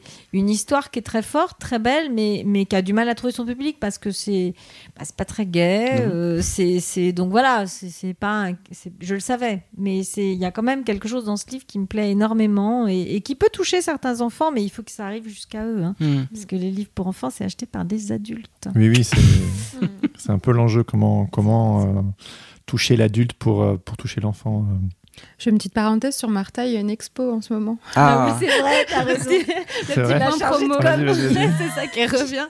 Non, oui, à la médiathèque euh, Violette-le-Duc, dans le 11e. Ouais. Il y a une belle expo d'originaux, etc. Avec pas mal d'objets aussi en volume d'attaque. euh, ouais, ça, ah c'est oui, oui, chouette. ça doit être super sympa. Ouais. Et donc les Fourmis en fait font des expos itinérantes euh, des, euh, des albums, enfin bah, pas de tous les albums j'imagine. Euh, itinérante, Non. non. En fait, euh, on essaye de développer des fois des expositions, mais c'est plutôt à la faveur des auteurs aussi, s'ils ont envie, eux, de faire euh, un peu euh, tourner leur travail. Mhm. Après, euh, c'est pas systématique, quoi, parce que nous, en fait, on n'a pas la logistique euh, ici au bureau de faire tourner. Il y a quand même, c'est beaucoup de boulot, en fait. Faut l'assurance, faut les malles, faut après contacter les bibliothèques. C'est un boulot à part entière, quoi. Donc, on essaie plutôt de faire ça avec d'autres structures, Mm. bah, encore comme le musée de poche, par exemple. Ouais. Et voilà, après, on fait quand même un peu des, expos sur les nouveautés. Par exemple, je disais Marie Mergen, là, au musée de poche, encore. Euh, après, dans des salons aussi, des fois, il y a des expos, mais ça, c'est plutôt avec les programmateurs aussi que ça se, que ça se deal directement avec les auteurs. Enfin, voilà. Là, on va faire une exposition de tirage, mais ce sera plutôt début janvier avec la médiathèque Ok. euh, Vaclav-Havel. Une façon aussi de rentrer dans le catalogue euh, pour les gens euh, enfin voilà, qui connaissent pas du tout la maison, quoi. Mais c'est plus large, quoi. Ouais, Ouais. ouais. Donc voilà, il n'y a pas de d'enjeu d'expo à chaque fois, mais quand il y en a, c'est Ouais. une bonne façon de faire découvrir la maison, quoi. On n'est pas 2024, quoi. Non, dire, n'est clairement. les- Non, non, mais parce que voilà, ils, ont, ouais. ils ont développé un savoir-faire là-dessus. oui, ils sont super forts, ouais. qui est énorme. Et nous, Ouais. bah, on a- on n'est pas à Strasbourg non plus, quoi. Non. On n'a pas euh, des locaux, des. Enfin voilà, quoi. C'est Ouais. pas- Et vous, ça fait combien de temps que vous travaillez ensemble, du coup Rosane, ça fait combien d'années que tu as Euh, rejoint l'aventure? ça fait, euh, c'était en juillet 2020. D'accord. Ouais, ah oui, un en- an et demi, quoi. Ouais. T'étais arrivé à la bonne année, toi. Voilà, pile poil. C'était comment, du coup, euh, cette, cette période euh, Covid, et puis toi qui arrives et qui. Euh. On t'assigne le, la communication, c'est pas rien, dans une période où on peut plus sortir et plus voir les gens. Mais en même temps, moi, quand je suis arrivée en juillet 2020, on avait encore le droit. euh, Enfin, c'était entre deux confinements, quoi. Du coup, euh, Je sais plus, on est perdu, on s'arrête pas. ouais. Ouais, c'est vrai, c'est euh, vrai. L'intemporalité. non, au début, je crois que je devais arriver en mars, et puis on a repoussé un peu parce que c'était trop compliqué au niveau du contexte. Et euh, après, donc, euh, ouais, j'ai commencé vraiment. peur? Ah Bah, ouais Peur de quoi Ah, Non, c'est mais- intéressant. Entrons dans le dark side. parti. non, non, mais moi, en fait, euh, j'étais chez Helium avant. euh. Et du coup, j'ai travaillé chez Helium pendant 8 ans. En tant Pareil, en- qu'éditrice euh, non, chargée de communication Ah oui, aussi. Ouais, l'éditrice, c'est Sophie Giraud. Mhm. Et à l'époque, il y avait Gilberte Bourget aussi qui s'occupait des romans et tout ça. Et euh, voilà. Et j'avais un peu envie de me diriger vers une structure euh, un peu plus petite. Enfin, j'avais envie de changer, quoi, j'avoue. Ouais. Et donc, le confinement est arrivé. Donc, euh, voilà. Enfin, vo- Voilà quoi. Bah, ça a un peu paralysé les choses, quoi. Enfin, moi, je me disais, en gros, euh, parce que Helium fait partie du groupe Actes Sud, quoi. Donc, il y a quand même une sécurité euh, derrière. euh, Il y a un petit filet où on se dit, bon, enfin. C'est pas un petit filet, hein, c'est un grand groupe. C'est un. Oui, voilà. Mais oui, c'est sûr, voilà. Appelons un chien un chat. Oui, petit groupe, machin, un On peut grand passer d'une oui, d'une oui. maison d'Actes Sud à une autre, quoi. C'est Ouais. sûr. Donc, euh, c'est vrai que sur. euh, Enfin, du coup, on s'était appelé, on s'était vu en janvier. T'avais envie de euh, changer en fait ou? Oui, alors moi, Helium, j'aime beaucoup le catalogue, j'aime beaucoup les Bien auteurs, etc. Après, c'est vrai que le fonctionnement de groupe euh, commençait un peu à me fatiguer. Enfin, j'avais un peu envie de voir euh, autre chose. Ça faisait 8 ans. Enfin, je trouve que c'est pas mal, 8 ans dans une Ouais, même boîte. Enfin, Mhm. ouais. Et en même temps, bah, c'est comme Valérie, moi, enfin, j'aime beaucoup ce que je fais, en fait. Donc, euh, les réflexions euh, du type, mais je pourrais faire autre chose, mais quoi? Je sais pas du tout, en fait. Donc, euh, j'avais quand même envie de continuer avec le livre. Et, et voilà, et en fait, ça s'est bien fait parce que oui, Valérie m'a appelé. Donc, sur le coup. Ah, C'est toi qui as appelé Rosen bah, parce que comme ça, c'est un petit milieu, je pense que les choses euh, se savent, quoi. Enfin, et Tout le monde me parlait d'elle. Au bout d'un moment, euh, Ah bah. Ah ouais, c'est vrai. C'est important de préciser. C'est une pépite. qui- bah, qu'elle était bien. Oui, Ouais. bien sûr. oui. que je racontais des bonnes blagues. non, mais du coup, voilà. Et donc en janvier, ouais, enfin moi je me suis dit bon bah parfait quoi, pile poil. euh, Enfin et puis paf quoi. Paf, le gros confinement. Et Paf, là, Covid. Ouais, c'est ça. Et donc j'ai quand même un peu, oui, ça m'a un peu euh, chamboulée. Je me suis dit, bon, est-ce que c'est vraiment le bon moment? Est-ce que c'est pas une connerie euh, de quitter un truc un peu sûr Là, on aller est dans vers la prise de risque, euh, oui, effectivement. total. C'est pas mal. Tu quittes ton job dans une période vraiment brinque-balance. Mais Ouais, Enfin, c'est-à-dire que je me suis, je t'ai mise à l'aise parce que je me suis doutée de ça. oui, Je me suis oui, dit, bah, oui. Elle va oui. se dire, ok, les fourmis, ça va se casser la gueule, quoi, parce que. Et Je me donc, suis- je t'en ai parlé. Ouais, oui, c'est vrai. Je t'ai appelé en disant, Ouais. j'imagine que t'as peur. Elle m'a dit oui. tu de quitter en cette période un peu mouvementée, un grand. Donc d'abord, Ouais. je t'ai dit, tu réfléchis. Mm, mm. Et puis, euh, et puis voilà. Enfin, je, je l'ai rassurée, quoi. Je, je- Mm. je lui ai dit. euh, Tu lui as dit quoi pour la rassurer? Bah, pour- alors très concrètement, je vais te dire ce que j'ai dit. C'est oh, c'est- dingue. On, on raconte notre vie ici. Je- je- ma mère, euh, ma mère venait de mourir après mon père, dont j'ai déjà parlé. Donc euh, en fait, euh, on venait de vendre. euh, mon frère et moi, on venait de vendre leur maison et, et donc j'avais euh, j'avais cet argent en fait de la maison et j'ai dit bah si jamais vraiment c'est la catastrophe euh, pour les fourmis, je fais ce qu'il faut jamais faire, mais ce que beaucoup d'éditeurs font, c'est-à-dire que je mettrais cet argent-là euh, pour renflouer Ah oui. les fourmis. Bien sûr. Et donc, euh, oui, parce que ça, on n'en parle pas, ces voleurs, ces voleurs d'éditeurs, ces affreux capitalistes qui roulent en Rolls, parce Oui, en oui. Rolls pendant que les auteurs, oui, oui. voilà, bon bah, en fait, Ils ils caves, mettent leur argent perso, enfin voilà, qu'ils ont, voilà, c'est assez, sur- assez courant que les éditeurs Ouais. mettent l'argent qu'ils ont eu comme ça. Oui, oui, j'ai entendu ça. Il leur est tombé du ciel, euh, qu'ils le mettent dans leur maison. Et donc, j'ai dit ça à, à Rosanne pour Mm. la rassurer, Ouais. effectivement. Ouais, ça a marché. Ça a marché, ouais. Ouais, ouais, ouais. Et puis voilà, puis après, ça a Mais, repris. euh, mais les fourmis ne se sont pas cassées la gueule pendant le Covid. elles sont résistées. hein. Et comment Ça a été le délire. ah, ah ouais, c'est Ouais. vrai Ah Racontez-nous. Bah, Bah en fait, euh, oui, Comme on avait quand même un doute, quoi. Mais en réouverture. fait, oui, en fait, la librairie a très bien marché. Au mois de mai. Ouais, voilà. Et puis, euh, enfin, il y a eu beaucoup de click and collect, etc. Je crois que c'était une De période comme De click and Click and collect. Ah oui, de click and Ouais. collect, oui, bien sûr. en fait, Ouais. le, Le le, fameux. le- le doute, on peut même dire la peur, c'était que les, les libraires en fait euh, fassent un petit peu moins de travail avec les indépendants et aillent plus vers des titres un peu plus faciles Voilà, pour que le public ouais, soit, soit soit prêt à acheter. Mais en, en réalité, le, le public. il- Ouais, ou que les gens aussi, bah, du coup, se dirigent vraiment vers euh, la facilité, entre guillemets, Amazon et hop, au commode. Ah se- oui, ouais, ouais, Alors qu'en ouais. fait, ça a été plutôt. Enfin, en gros, en parlant avec euh, des libraires, euh, des libraires aussi de quartier indépendants m'ont dit qu'ils avaient récupéré une clientèle qu'ils avaient jamais vue avant. Enfin, c'est le conseil, ça a ouvert en des fait. portes en euh, fait euh, oui. inattendues. Ouais, ouais, ouais. Puis en fait, ils se sont rendus compte que le livre, en fait, était pas plus cher en librairie que sur Internet, quoi. Mhm. Et qu'en plus, ils avaient un super conseil. euh, Enfin, voilà, une vraie relation avec un commerçant. Enfin, Bah voilà, Quelque chose de vachement plaisant, voir quoi. un livre, on en voit 10 en même temps. ouais, et- voilà, bah oui, c'est oui. ça. Ouais, ouais. Allô, allô, ici le Patate Club.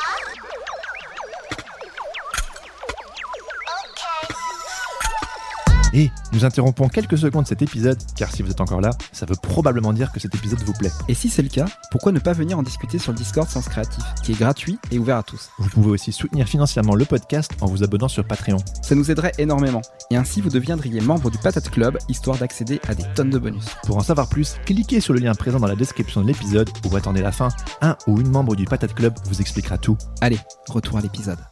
Il y a un libraire qui m'a dit, à ce moment-là où ils ont réouvert les portes, là, en, en mai, alors particulièrement jeunesse, hein, les Mm. gens venaient de se cogner quand même trois mois avec leurs gamins, euh, sans bouquin. Et oui. Enfin, voilà, Ouais. C'était un petit peu dur. à la maison. Et il y a un libraire qui m'avait dit, euh, qui m'avait dit, tous les jours de la semaine c'est samedi et samedi c'est Noël. C'était C'est génial. et ça, Ouais. bah oui, oui.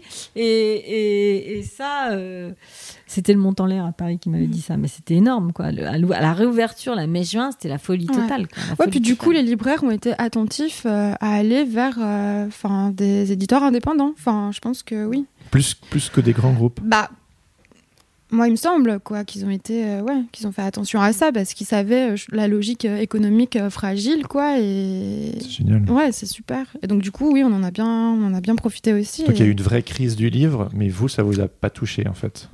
Bah, alors, nous, en jeunesse, enfin, nous, nous perso, non. Non. Ça nous a pas touché. Non. Même si février-mars, on était comme tout. Avril, euh, avril, je veux dire, mars-avril, on était comme tout le monde. hein. Il y avait zéro. hein. Mm. Ouais, bien sûr, ouais. Là, là c'était horrible. Ouais, Moi, c'est je flip, flippais, hein. Mm. Mais euh, non, non, ça, ça nous a pas, ça nous a pas touché. Alors, c'est compliqué parce que 2019, on n'avait pas fait une bonne année nous. Donc, quand tu fais pas une bonne année, celle d'après, même si elle est normale, d'un seul coup, tu as l'impression qu'elle est vachement meilleure parce Mhm. que celle de Ouais, 2019 oui, la était comparaison. ouais, plantée. ouais, ouais. Donc, euh, donc voilà, donc il y, a, y a ça aussi quand même. Ouais, bien sûr. Et puis Ouais. après, on est, évidemment, on dépend de- du, du, du- du programme. C'est-à-dire qu'il y a des années où ça va mieux parce que les livres sont plus forts. Enfin voilà. Après, je pense qu'il y a des éditeurs qui ont, morflé. Il y a des libraires. En fait, euh, il y a, il y a une grande inégalité euh, suivant les librairies. Euh, je pense qu'il y a des libraires, enfin, on va- c'est peut-être pas le lieu de parler de ça, mais euh, les, les libraires qui ont un public euh, qui est très, par exemple, qui est extrêmement présent sur les réseaux. Du coup, ils savent eux-mêmes ce qu'ils veulent en librairie. Donc, pour eux, ça posait pas de problème de, euh, de, de, de faire le click and collect, par Mhm. exemple. Ils savaient Ouais. tout de suite ce qu'ils allaient commander, ils s'informaient autrement, machin. Pour les librairies, euh, avec des gens qui sont moins informés, qui comptent vraiment beaucoup, beaucoup sur les rayons de la librairie et les tables des librairies, là, il y a eu vraiment un énorme, une énorme, énorme baisse de chiffre d'affaires au fil des confinements. Enfin, ça, Mhm. ça a été, c'est très différent, c'est très différent quand même la situation suivant les, suivant les, le, le type de public. Ouais. quoi. Mais je sais pas si c'est vraiment c'est Sens Créatif le nom de ton. Ah, bah, podcast. bah, c'est- c'est- c'est la créativité dans tout. euh, non mais oui, non mais justement, enfin, bah, moi je pense que c'est c'est hyper intéressant justement de, de parler de, de toute l'économie du livre. Parce que c'est pas c'est pas seulement justement euh, euh, faire un petit de storytelling et puis avoir du public. final, quoi. Il y a, hein, il y a c'est tout ce qui euh, tout ce qui existe autour et c'est important de, de le connaître. Parce qu'il y a souvent euh, des structures comme la tienne ou des, des magazines ou bien des initiatives artistiques qui font rêver souvent des personnes. Et il y a plein de gens qui disent Moi, je vais faire pareil, mais est-ce que. Est-ce que vous comprenez ce que ça implique, euh, les Comment risques ça que marche ça impl- implique, émotionnellement ce que ça implique, euh, les, les risques, les joies aussi, euh, les, les- les grands, les, les plaisirs immenses, et aussi les moments où on se dit bon ben on va, on va faire mes boutiques. Et moi c'est ce genre d'histoire que j'aime bien récolter dans le sens où bah oui, le saut dans le vide c'est hyper important, la, la- la pulsion de vie comme ça pour se lancer, la créativité, la- le côté presque un peu on- insensé où on suit, le on, suit l'intuition, mais derrière il y a des rouages qu'il est important de, de comprendre. Bah, en fait, euh, moi, je trouve ça complètement barge les gens qui font, qui créent leur maison d'édition sans jamais avoir été éditeur au sein d'une autre maison. Quoi. Je trouve ça fou. ah oui, oui. En fait, ce qui est fou, c'est qu'ils perdent beaucoup de temps. C'est-à-dire qu'en fait, il faut, il faut quand même passer par un temps d'apprentissage. Je Ouais. suis persuadée. Mhm. Donc, si ton temps d'apprentissage, tu le passes dans ta propre maison, bah, t'as chaud aux fesses. hein. Parce que Oui. Ah oui, parce que ouais, ça devient un laboratoire. En même temps, il faut qu'il marche ton laboratoire, évidemment. donc tu es dans un conflit d'intérêts. quoi. Donc c'est extrêmement compliqué. Je, enfin, moi jamais je me serais. Mais moi je fais les choses que quand j'ai l'impression de les maîtriser vraiment. Alors c'est aussi un Oui, handicap. hein. Il y en a d'autres qui se jettent euh, comme ça. Euh, moi, euh, je, je, je fais. Enfin voilà, je, je suis Ah, super forme de flippée, sagesse donc, euh, aussi. euh. c'est la sagesse aussi peut-être. euh, je suis un peu. euh, j'ai peur aussi. Je suis un peu peureuse, tu vois. Donc vraiment, enfin c'est pas peureuse, mais vraiment je veux faire les choses que quand je les maîtrise, quoi. Ouais. Bon, tout le monde n'est pas comme ça, mais c'est vrai que. Mais c'est vrai que parfois je vois des gens qui se lancent Mais c'est déjà arrivé que des gens de, de 25 ans viennent me voir en me disant on voudrait créer notre maison et j'ai envie de leur dire bah, arrête tout de suite euh, chouchou sauf si vraiment euh, sauf si Écoute, vraiment t'as T'as eu plein de fric, auquel cas, euh, si t'es rentier et que, voilà, bon bah vas-y, mais si juste euh, t'as eu 10 000 euros et que tu veux lancer ta maison, c'est possible, hein. Mais Ouais, ça va être chaud, quoi. Tu vois bon, voilà. Euh, C'est quoi le. C'est un peu une question bateau, mais les conseils que tu donnerais justement aux personnes qui aimeraient lancer leur maison d'édition Donc, donc faites vos armes ouais. dans une grande Mhm. maison d'édition. Ou une Euh, petite. Ou une petite, Ouais. oui. Faites vos enfin, armes. faites vos armes, quoi. Euh, pas tout seul. Et puis. Enfin, je tourne à Rosanne aussi, hein, ce fous. genre. euh, Non, mais je pensais, par exemple, à ce qu'on on disait ça un peu hier, quoi. Le côté aussi administratif, en fait. Il y a plein de choses euh, administratives à gérer et qui sont cauchemar. pas, ouais, Cauchemar. qui Ah sont oui, pas du tout dans Ça, la, création, quoi. Ah bah ça, Enfin, c'est la- ça, c'est mon rôle de, gé- de, de, De gestionnaire, de- quoi. De, de chef d'entreprise. Ouais. Ah bah oui, oui, t'as raison. Faut Ouais. pas que les gens oublient ça. C'est-à-dire Oui. qu'en fait, c'est affreux. non, mais parce que là, je deviens dingue. Hum. Bon, alors là, c'est spécial aussi. Bon, ça, c'est pas l'administratif, mais j'ai à, à gérer les réimps euh, avec les problèmes de, de, De papier. papier, de Ouais. trucs. Donc, ça, j'ai l'impression de, de, de passer mon temps à faire ce truc. Ah oui, c'est du temps que tu passes là-dessus que tu ne passes pas Ah bah après oui, sur euh, l'édition. hein, Ah oui, oui, ça va être Et frustrant. donc, et quand tu crées ta maison, tu fais tout. C'est-à-dire que t'as pas euh, un service juridique qui s'occupe des contrats, euh, t'as pas euh, un service de fab qui s'occupe de la fab. Non, t'as pas ça. C'est c'est toi. Et, et tout le côté. euh, euh, moi, j'avais jamais fait de la comptabilité avant. hein, euh, donc, euh, alors, j'ai un cabinet d'expert comptable. Oui, mais bien je sûr. veux oui. dire, C'est quand même moi suivre, suis quoi. faut même oui. que je comprenne comment ça marche. Ouais, quoi. ouais. Tu dois, oui, tu, tu, t'as- Bah. c'est dans ton intérêt de comprendre aussi. Voilà. On est- On très attachés au DIY, enfin Laurent et moi, Mm. et puis sur ce podcast, et euh, genre, euh, c'est c'est- c'est cette approche. euh, T'as pas le bricolage du yourself, euh, dimanche, hein, le Non, vrai. non, non, euh, non, non, le bien sûr, mais le côté, on met les mains dans le cambouis et on, et on y va, Mm. quoi. Mm. Pardon. ouais. Bah là, euh, oui, alors, alors, c'est aussi pour ça que j'aime ce métier, moi. hein. Mm, c'est aussi. ouais. euh, Enfin, il y a le côté aussi. Alors, le, le côté chef d'entreprise, c'est autre chose. Mais euh, le- les mains dans le cambouis, j'utilise souvent cette expression. Je crois que j'aime beaucoup, beaucoup ce métier parce qu'il y a un aspect très matériel et concret Oui. qu'on n'a pas dans toutes les professions. Euh, et, et qui, pour moi. euh, C'est très je satisfaisant, en fait. Ouais. Eh, c'est le prix de la Ouais. liberté. je crois que j'ai des... non mais ça c'est autre chose Ouais. mais le- parce que même quand j'étais chez Magnier euh, enfin voilà on l'avait aussi Mhm. j'ai toujours aimé le fait que tu travailles mais au bout tu as un livre en fait j'ai- mais je, je parlais de ça il y a pas longtemps alors Mhm. je sais pas si c'est une interview je vais me répéter encore mais mais mon père, euh, il était euh, peintre en bâtiment. Alors à l'intérieur, de- il était gendarme, mais à l'intérieur de la garde républicaine. Enfin bon, bref, je raconte Mhm. ma vie. Mais il était peintre en bâtiment, donc c'était ça qu'il faisait au quotidien, c'était repeindre les, les- les appartements des généraux, hein, pas les appartements du garde lambda. Ça, on repeint pas les. Mais des généraux, c'était lui qui le faisait. Bon, bref. Et il me disait, mais en fait, il me dit quand tu peins, c'est formidable d'avoir un travail comme ça où euh, bah, en fait, tu travailles et au bout de deux semaines, trois semaines, c'est tu t'assois dans ton Mhm. appartement, tu l'as fini, tu as fait, ta peint- t'as fait les Ouais. peintures, tu as fait tout. Bon. Et c'est et c'est concret. Dis-moi, j'aurais jamais pu faire euh, comme ta mère. Mon mère était secrétaire dans une banque. J'aurais pas jamais pu faire. Elle, elle travaille toute la journée dans un bureau, mais en fait, ça s'arrête jamais. Oui. Et en fait, c'est mais c'est plus tard en fait que j'ai réalisé que euh, bah, travailler dans l'édition, c'est pareil. C'est qu'à un moment, il y a quelque chose de concret qui nous arrive dans un carton. Ouais. Et, et tout notre travail, il est là et on le touche, on le sent, on, on a réfléchi à la fabrication et il y a un objet qui arrive. Et ça, Mhm. c'est formidable. Et je pense que euh, je, je, je- je- je suis heureuse d'avoir euh, ce, ce- cet aspect-là dans mon travail euh, matériel, quoi. Mhm. Et puis, ça veut dire qu'on travaille aussi avec des gens, euh, avec les imprimeurs, avec Oui, il y a tout un écosystème. photograveurs. Donc euh, voilà.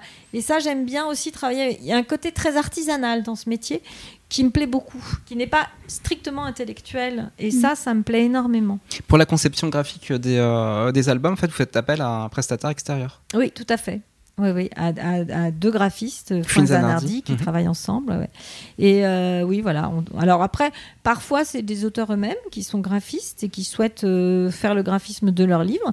Ça peut arriver. Alors dans ce cas-là, alors ça c'est intéressant parce que parce que voilà, il va euh, voilà, la- j'imagine la, la personne va vouloir te, te proposer de, de s'en occuper elle-même, mais justement, est-ce que est-ce que tu co- comment comment tu te comment tu te places justement si si tu estimes que le, le- le travail graphique ne va pas être à la hauteur de C'est chaud. de, de l'illustration, C'est chaud. c'est pas Ouais, évident. C'est chaud. Écoute, Bah, Je m'en charge. Euh. Il y a quand même un problème aujourd'hui, un peu, c'est vrai. Euh, c'est que euh, avec euh, bien, avec l'informatique. Ça semble bizarre de dire ça, mais j'ai connu quand même un moment où effectivement l'informatique n'était pas autant important dans la vie du livre, enfin dans la conception du livre. On travaillait beaucoup avec des papi- papiers, des ciseaux, de la colle, enfin bon voilà, c'est des maquettes. Mhm. Et aujourd'hui, je pense qu'il y a quelque chose chez les nouvelles générations, ils ont l'impression qu'ils peuvent tout maîtriser. Ah, Le projet peut arriver fini en fait. hein. Tout à fait. C'est-à-dire que, il- il- alors c'est le cas, ça peut être le cas, mais quand même, graphiste, par exemple, c'est un petit peu un métier. Ouais. Photograveur, c'est un petit peu un métier. Donc ça m'arrive de me friter, hein, euh, assez parfois. euh, Donc violemment. t'engages un dialogue euh, un peu alors, on musclé. a- oui, voilà, on a- alors on dit ça comme ça, on engage un dialogue. Un peu musclé. Un peu musclé. Non, mais c'est-à-dire que je, je, je déplore un peu ça. C'est-à-dire que photograveur, oui, c'est un métier et on peut avoir On, l'impression peut- qu'on on peut dire qu'on a, scanner on a un peu vu ce et- métier quasiment Moi, je- disparaître. Les chefs de fabrication, quand, quand je faisais encore des, euh, des livres euh, il y, a, il y a quelques années, il y en avait et on sentait que c'était un petit peu le- un petit peu la fin de ce poste-là. Quoi. Ouais, moi, Pourtant, c'était un, un poste à hyper important. avec eux, c'est eux qui revoient toujours. Alors parfois, carrément, c'est des scans. Moi, jamais de la vie, je fais des scans dans le bureau et que je les travaille derrière. Je sais pas faire. Bah non, oui. c'est vraiment, euh, c'est le Mm. photograveur qui fait ça. Bon, Il y a des illustrateurs qui estiment qu'ils le font mieux que mon photograveur. C'est leur problème. Euh, Tant mieux pour moi. Ça me coûte moins cher. Mhm. Enfin, sauf quand il faut que derrière je repasse. Mais et le graphisme, bah, c'est parfois il y a des illustrateurs qui sont très bons graphistes. Parfois des illustrateurs qui sont illustratrices, hein, qui sont évidemment. Je travaille beaucoup avec cette femme qui sont, euh, qui sont, qui sont très bons. Et là, il n'y a pas de souci, oui. en fait. hein. Et puis parfois, ça forme un ensemble. C'est-à-dire qu'on ne peut pas euh, leur enlever cette part-là du travail parce que ça c'est fait viscéral. partie intégrante Mm, mm. de, de- Mm. de- du livre, de leur projet. Donc ça me pose aucun problème. hein. Euh, Ça pose absolument aucun problème. Ça, c'est, je les paye. euh, voilà. Enfin voilà. Donc euh, il y a, il y a- c'est pour ce travail-là. Euh, mais, mais c'est vrai que je suis assez attentive, mais c'est peut-être mon goût pour l'artisanat, justement, euh, à ces différents postes de travail où on n'est pas forcément bon partout. Voilà. Et puis il y a aussi des illustrateurs, euh, je pense par exemple à Claire Schwartz, Ouais. que j'adore, euh, qui, euh, qui est graphiste. En fait, mais qui n'a pas envie de faire le graphisme sur son propre Ah oui, ça c'est. euh, Mmh, et je trouve qu'elle a raison. En fait, elle a raison. C'est-à-dire que, enfin, elle a raison, non pas parce qu'elle est Elle- graphiste, mais parce qu'elle trouve qu'elle a besoin, D'un et ça, ça concerne aussi. D'un détachement, ouais, c'est Ouais, ça. bien sûr, Elle a ouais. besoin d'un- œil complètement extérieur. Mm. Donc, moi, je suis un œil extérieur, mais pour le graphisme, elle a en plus envie de quelqu'un carrément, parce qu'elle pourrait le faire, hein, évidemment. Donc, elle, elle est critique, évidemment, sur ce que sur ce qu'on apporte, mais, euh, mais ça se passe très bien. Et je pense que ça se passe très bien avec elle graphiquement, parce que. euh, bah justement, parce qu'elle est graphiste, elle sait reconnaître quand un graphiste travaille bien. Justement, le- le dialogue est avec fluide. Des bonnes graphistes et le dialogue est fluide. C'est vrai qu'une nuit peut à Insect poser Hotel est, C'est des gens qui léché, font des quoi. livres. Mm. Comment? C'est vrai qu'une nuit à Insect Hotel est, euh, est vraiment léchée quoi. Et euh, je pense que ce qui peut poser problème, c'est des gens qui pensent qu'ils peuvent faire le- du graphisme et qui en fait euh, non. Ah oui, et Et- là, tu et- dois. et qui, eux, rôle. faut intervenir. Bah de là, il- c'est compliqué Coco, de parler euh, avec oui. eux. Ou alors, il- je lâche l'affaire parce qu'en vieillissant, euh, des fois aussi, je me dis oh là là, j'ai trop d'énergie à dépenser avec des Combat gens. qui vont- perdu voilà. d'avance. Mais, mais c'est vrai que quand ils savent pas vraiment et qu'ils veulent faire parce qu'ils pensent qu'ils vont mieux faire, c'est là que le dialogue peut être un peu compliqué. Comment tu gères alors ces moments de, de, de tension avec tes auteurs Ça ou tes autrices partie de. Alors, ça, ça dépend. ça dépend. Non, mais c'est des coulisses, c'est du. T'as des trucs à nous dire Dépend. Non, non, mais ça peut être, euh, ça, ça peut bien se finir. Ouais. Euh, C'est-à-dire que, parce que quand même, ce que je dis toujours aussi, c'est que quand on se bat sur quelque chose, sur une couve, sur un livre, sur un- un- une maquette, sur euh, une image, sur un, un bout de texte, euh, sur... mon but à moi, c'est pas de faire un, un livre plus mauvais que celui de l'auteur, quand même. Bien Ça, sûr. ça, c'est- non, mais c'est Tu fondamental. le fais dans son intérêt. Voilà. C'est-à-dire que quand même, et puis forcément, j'en ai fait plus qu'eux. Ça, c'est un peu. Ah oui, bah, oui, mathématiquement, j'en ai fait beaucoup. C'est Bon. logique. Alors, toujours, je dis, mais en fait, c'est quand même. je- alors, je, je fais ça dans votre intérêt, en Mhm. fait. J'essaie de le faire. Bon. Quand euh, vraiment on n'arrive pas à s'entendre, je peux lâcher. Si c'est si c'est bah, euh, supportable, c'est-à-dire si je suis pas d'accord, mais ça va. Si ton éthique, elle n'est pas au placard. euh. ça va, Ouais. donc je lâche. Et puis plus je vieillis, plus je lâche parce que moi, j'ai moins envie de me prendre la tête. Mhm. Et puis sinon, bah, en fait, on finit le livre et puis on n'en fait plus jamais d'autres. Ouais, bien sûr. Ça, c'est possible aussi, parce que ça aussi, c'est l'intérêt d'une petite boîte indépendante. Ce qui nous emmerde trop, bah, bye bye. Oui, oui.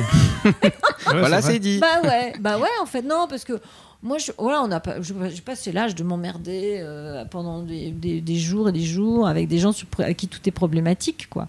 Donc, euh, bah voilà, mais c'est pas très grave, hein, parce que. Mais moi, parce tu vois, je me rappelle, Parfois, on a- ça, marche, on a- ça, ça, ça marche pas, quoi, ça colle pas, c'est comme en amour. Bah oui. Bah, voilà. Ouais, je me rappelle, on a fait, on a fait deux, euh, deux livres ensemble.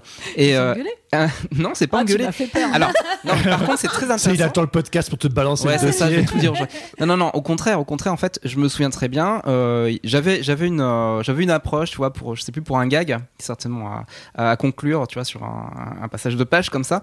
Et tu m'avais, euh, tu m'avais suggéré, non, non, il faudrait que tu, euh, faudrait que tu le fasses autrement.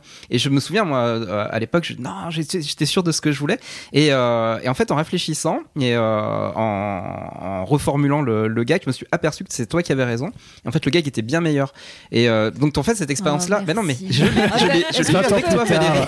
Mais non, mais c'est vrai. Je me souviens, on avait, on avait échangé. C'était, euh, c'était Bah pas oui, virulent, bah oui, mais, mais c'est ton voilà. rôle, ouais, bien sûr. Non, Chacun, non, chacun mais avait on son idée. Non, Mais ça avait marché. Ouais, bah oui, mais, mais après, je- parfois j'ai tort. Tu m'as aussi, appris hein. que l'éditrice, bah oui, j'imagine, t'as sûr. pas tout le temps raison. Non, non, Mais j'ai appris sûr. que l'éditrice euh, ou l'éditeur avait parfois la bonne, euh, la bonne vision en fait des Mm. choses. Et je pense que quand on est illustrateur, illustratrice ou auteur, euh, c'est super en fait d'arriver à lâcher en fait euh, ce qu'on pense être euh, une vérité absolue, alors qu'en réalité le regard de l'autre va apporter Mm. et enrichir beaucoup plus le, le travail. Je me souviens quand j'étais graphiste, il y avait euh, une petite phrase comme ça que j'avais lue qui disait arrêtez de prendre vos clients pour des cons. Parce que le graphiste il est super précieux. Bon c'est un pas de côté ce qu'on dit mais c'est genre le, le graphiste il part toujours du principe que le client il, il, comprend pas parce qu'il n'est pas graphiste parce que euh, il a mauvais goût parce que plus gros le logo enfin plein de trucs comme ça.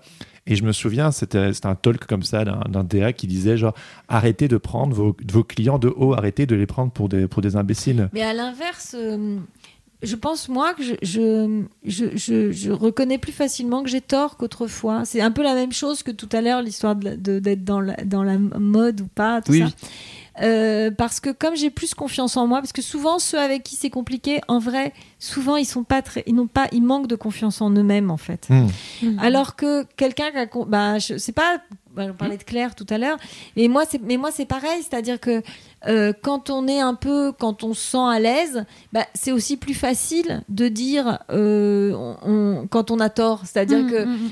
on- on- je propose quelque chose à un illustrateur, une illustratrice, et puis euh, qui me dit bah non, finalement non, je crois que bah, je vais être plus en mesure aujourd'hui que quand j'ai démarré de, de, de, de me dire ah bah oui, en fait, il y a moins de y a moins d'enjeux derrière, de lutte d'ego, de pouvoir. J'ai plus du Oui, tout de toute ça. façon, l'enjeu est, est toujours un mauvais, c'est euh, ouais. c'est un mauvais système l'enjeu. ouais. Mais ouais, mais je pense que je pense qu'on forcément il y a ça quand on démarre. Ah Donc oui, après on a des par là. trucs aussi euh, quand on travaille, euh, c'est-à-dire mais ça- ça- Non, mais c'est super temps, ce que tu as dit sur la-. Il dit Sur la confiance en soi, c'est super ce Bah, que c'est tu, viens de dire, parce que important, c'est ouais. super important. Mais c'est toujours parce que je dis ah c'est génial ce que tu as fait, c'est super. Et quand je commence comme ça, ils savent toujours que je vais dire mais Mais Ouais, bien sûr, bah oui, bah oui. Vas-y, Valérie, dis-nous. voilà, Et puis après, mais parfois c'est des toutes petites choses minuscules aussi. hein, et Mhm. c'est ce qui. Mais après, il y a des auteurs avec qui on a tout se passe super faire, bien. Il y a rien à faire. Ouais. Parfois même, mais oui, Mais parfois même. Delphine et ça, Perret, bah, Delphine Perret, alors c'est un dou- dou- ping-pong. 12 titres chez vous euh, depuis, euh, depuis la Oui. création des Oui, Fourmis puis, Rouges. puis, euh, tous les ans. Ouais, c'est ça. Delphine, Tous les ans, il y a une sortie. euh, Delphine, c'est- c'est c'est- c'est un travail euh, vraiment euh, merveilleux. Enfin, il n'y a pas que Delphine, il y en a plein d'autres dans le Non, catalogue. non, bien sûr. Non, et mais puis on peut le dire, mais- ce sont des albums qui sont très différents aussi les uns des Mm. autres. Mais on est le, le ping-pong qu'on a toutes les deux. euh, tu vois, on- la semaine dernière, je, je l'ai eu au téléphone et elle m'a dit Ah, on se refait un rendez-vous de ping-pong. Rendez-vous de ping-pong. Ça veut dire quoi? Ça veut dire. euh, D'abord, on se marre beaucoup toutes les deux. hein. Donc, ça veut dire qu'elle. voilà, pour trouver des. Elle me raconte un truc, je suis pliée de rire. J'ai ah ouais, puis en plus, il pourrait faire ça, tac, tac, tac, tac. Mais en fait, en- après, c'est évidemment, c'est elle qui. Enfin, c'est évidemment Delphine qui fait tout le travail. Mais, mais en fait, en parlant, on se marre. Et dans nos conneries qu'on peut dire, bah, parfois, il y, a des- choses à récupérer, quoi. Et il y a un vrai euh, ping-pong.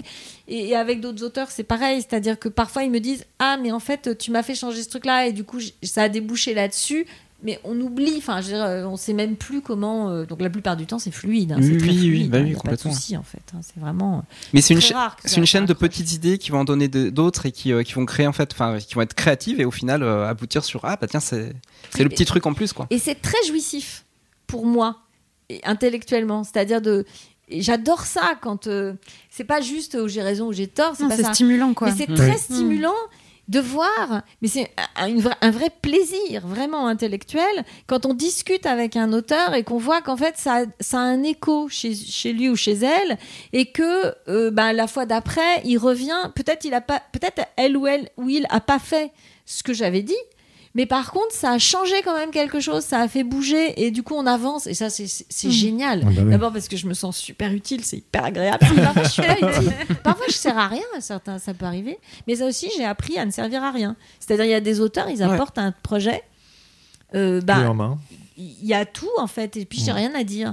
Et ben ça, quand j'étais plus jeune, euh, j'avais le sentiment que T'as pas fait ton taf, euh, que faut j'ai- que je suis t'interviennes. obligée de dire un truc Ouais, quoi, parce que sinon on va me dire mais tu, tu- tu- Et là, tu t'es sais t'effacer pour le bien. Bah euh, là, je me dis bah non, j'ai rien à dire en fait, c'est parfait, euh, on va faire ta Et puis tant mieux, bah, d'ailleurs, parce que bien, euh, ça. voilà, quoi, non, je- peut c'est arriver. que ça marche. Mais Mm. ça, euh, je pense que j'aurais été en panique autrefois. Mm. Et je le vois des fois avec des. Il y a des auteurs, des illustrateurs qui me disent des trucs. Ils me disent, mais elle m'a fait changer l'éditrice à qui j'ai bossé, elle m'a fait changer ça, c'était complètement nul et tout. Et j'ai dit, oui, mais la pauvre, elle avait besoin de dire un truc parce que sinon, euh, elle se disait qu'elle faisait mal son boulot, quoi. Ah, Donc je marrant. comprends. Ah, c'est intéressant Ouais. ça. Je comprends, moi, ça. faut être bien dans ses bottes pour se dire euh, Ok, c'est bon, je, sais- je, je sers à rien si ce n'est euh, publier ton livre. Mais euh, il faut avoir d'expérience, en fait. Parce que moi, vraiment, c'est avec l'expérience que je suis devenue plus détachée comme ça. Enfin, plus détachée, pas plus, Plus détachée, détendue, quoi. Je suis pas très détachée comme fille. hein. C'est vrai, Rosanne Non, ça va. tu, tu dirais que t'es plutôt militante ou engagée? Je, plutôt- je sais pas, je suis ni militante ni engagée, mais je suis, euh, en tout cas, je suis cohérente. Ça, c'est important pour moi entre mes idées et, ce que je fais. J'espère euh, entre mes actes et mes idées, j'essaie de maintenir une cohérence permanente. Donc, je suis pas du tout quelqu'un. euh, je suis pas du tout à l'aise dans des partis politiques, ça m'est jamais arrivé.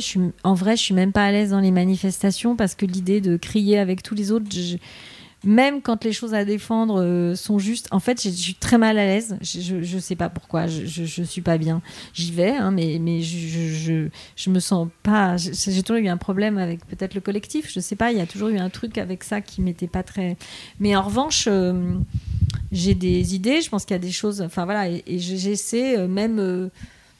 Enfin, je sais pas, dans tout, j'essaie que tout soit euh, irrigué par, euh, par, euh, par ce que je pense profondément et que je sois en adéquation. Ça me semble important. J'ai rencontré beaucoup de gens dans ma vie qui, qui étaient très militants, qui étaient parfois très. Et puis, si tu creusais un peu, tu disais Ah, mais ça, mon gars, ça va pas Ah bah trop après, avec ouais, ce que ouais. tu dis, quoi. Faut assumer. Ouais. Ouais, donc je suis sûr. pas militante, je suis pas engagée, mais par exemple, non, mais je donne toujours cet exemple, mais l'écologie, par exemple, bah, je vais pas imprimer euh, sur des encres spéciales, sur du papier avec le logo. Le, le- qui Ouais, il y a euh, a pas de label en fait. Bon, parfois si, mais en fait, euh, c'est du pipeau un peu Ouais. les labels, hein, soyons clairs. hein, a- enfin, Oui, voilà, c'est un pour, peu euh, oui. En revanche, euh, en revanche, euh, je suis attentive à essayer de papillonner les livres. Enfin, on est tous attentifs. T'imprimes tout en Europe aussi. J'imprime tout pas trop loin. Mm. Euh, donc, euh, je- enfin voilà, j'essaie et de faire peu de livres. Ça me semble aller dans Je, ce. je crois qu'il y a une, une formule intéressante euh, que, que, tu, euh, que tu utilises, tu appelles ça le temps du livre. Et euh, en fait, on, on, on est dans une, euh, on est dans une, euh, quand je pourrais dire, dans un questionnement économique en fait où il faut absolument grossir, sinon, sinon on meurt. Et, Ah oui, tu m'as entendu déjà dire ça. Ouais, voilà, ouais, j'ai déjà entendu dire ça. Et je pense que le, bah, je pense que ce que vous faites au fourmi, c'est euh, c'est une alternative en fait. Bah, c'est la... Oui, enfin, c'est une forme de décroissance. Alors, c'est toujours un peu compliqué parce que, effectivement, j'ai pas envie de croître.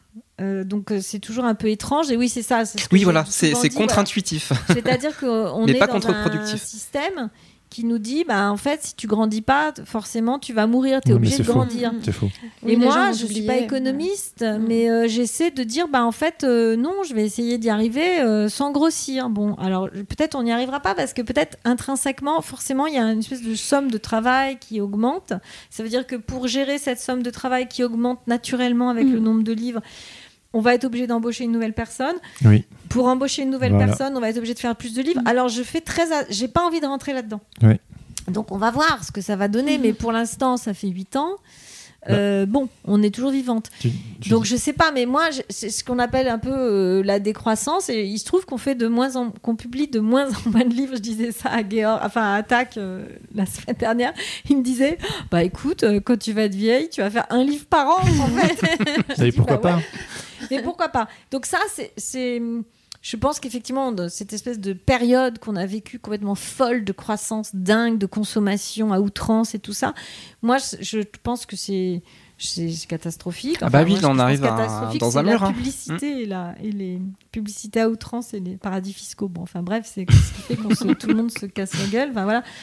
Mais, euh, mais, mais, mais donc, euh, je pense que oui, qu'on peut euh, être en, en, en cohérence avec ces pensées-là, de décroissance, entre guillemets. En même temps, quand tu crées une entreprise, c'est vachement compliqué. Ouais. On ajoute, on fait quand même des livres. Ouais. On fait Ouais, des ouais. livres en plus, quoi. Tu- oui, tu, tu Donc, euh, rajoutes oui, à la production. toujours, euh, rajoute voilà. à la production.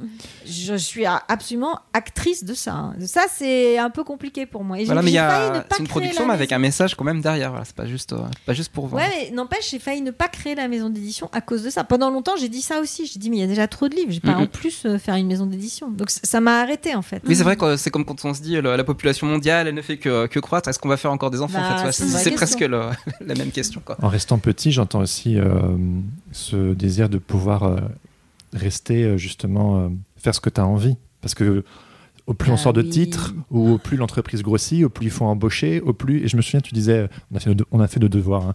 Tu disais dans, une autre interview que justement euh, le fait d'être une, petite maison d'édition indépendante.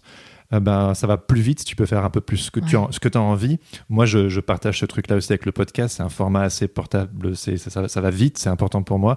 Et toi qui as vécu, qui as travaillé dans des grosses maisons avec les, les réunions à gogo, et, etc., euh, j'imagine que voilà, cette, euh, tu n'es plus prête à euh, échanger cette liberté que Mm. tu as acquérie et à la sueur de ton front, que tu as travaillé dur pour y arriver, et que en restant finalement petit, entre guillemets, hein, donc 12-15 titres, et puis vous êtes deux, trois avec d'autres personnes avec qui vous faites parfois des partenariats, ben, ça vous permet de, de rester cohérent, de faire vos kiffs, et puis et ça marche, et il n'y a pas besoin que ce soit euh, une grosse entreprise de Oui, fous oui, tout à fait. Ça, c'est vrai que c'est une grande liberté. Après, c'est une.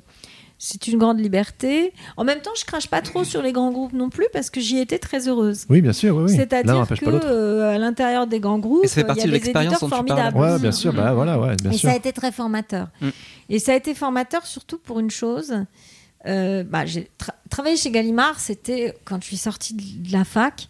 Travailler chez Gallimard, je, je regardais ce couloir là, cet accueil, enfin, et je me disais waouh, Ah, c'est trop la classe. Marguerite Duras c'est symboliquement, vu une fois, j'ai vu ouais. la chevelure blanche au fond, on m'a dit regarde c'est Kundera, mais c'était dingue, quoi, c'était sûr. dingue. Ouais, ouais.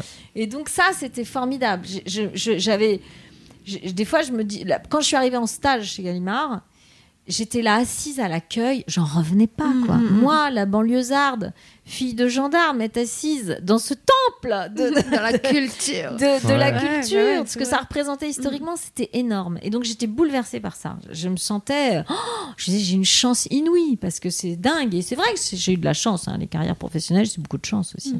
Donc ça, ça a été pour moi. Et, et donc j'ai vu aussi la force de l'image Mm. des maisons d'édition. Et ça, c'est, j'ai, vu à quel point c'était essentiel de, de travailler là-dessus, de travailler sur l'image d'une maison. Ensuite, je suis passée chez Bayard. Et chez, et chez Bayard, euh, d'un seul coup, j'ai vu que c'était une autre, une autre maison, c'était une autre façon de travailler, c'était une autre image, très forte aussi, Mhm. très différente, évidemment, qui n'avait strictement rien à voir.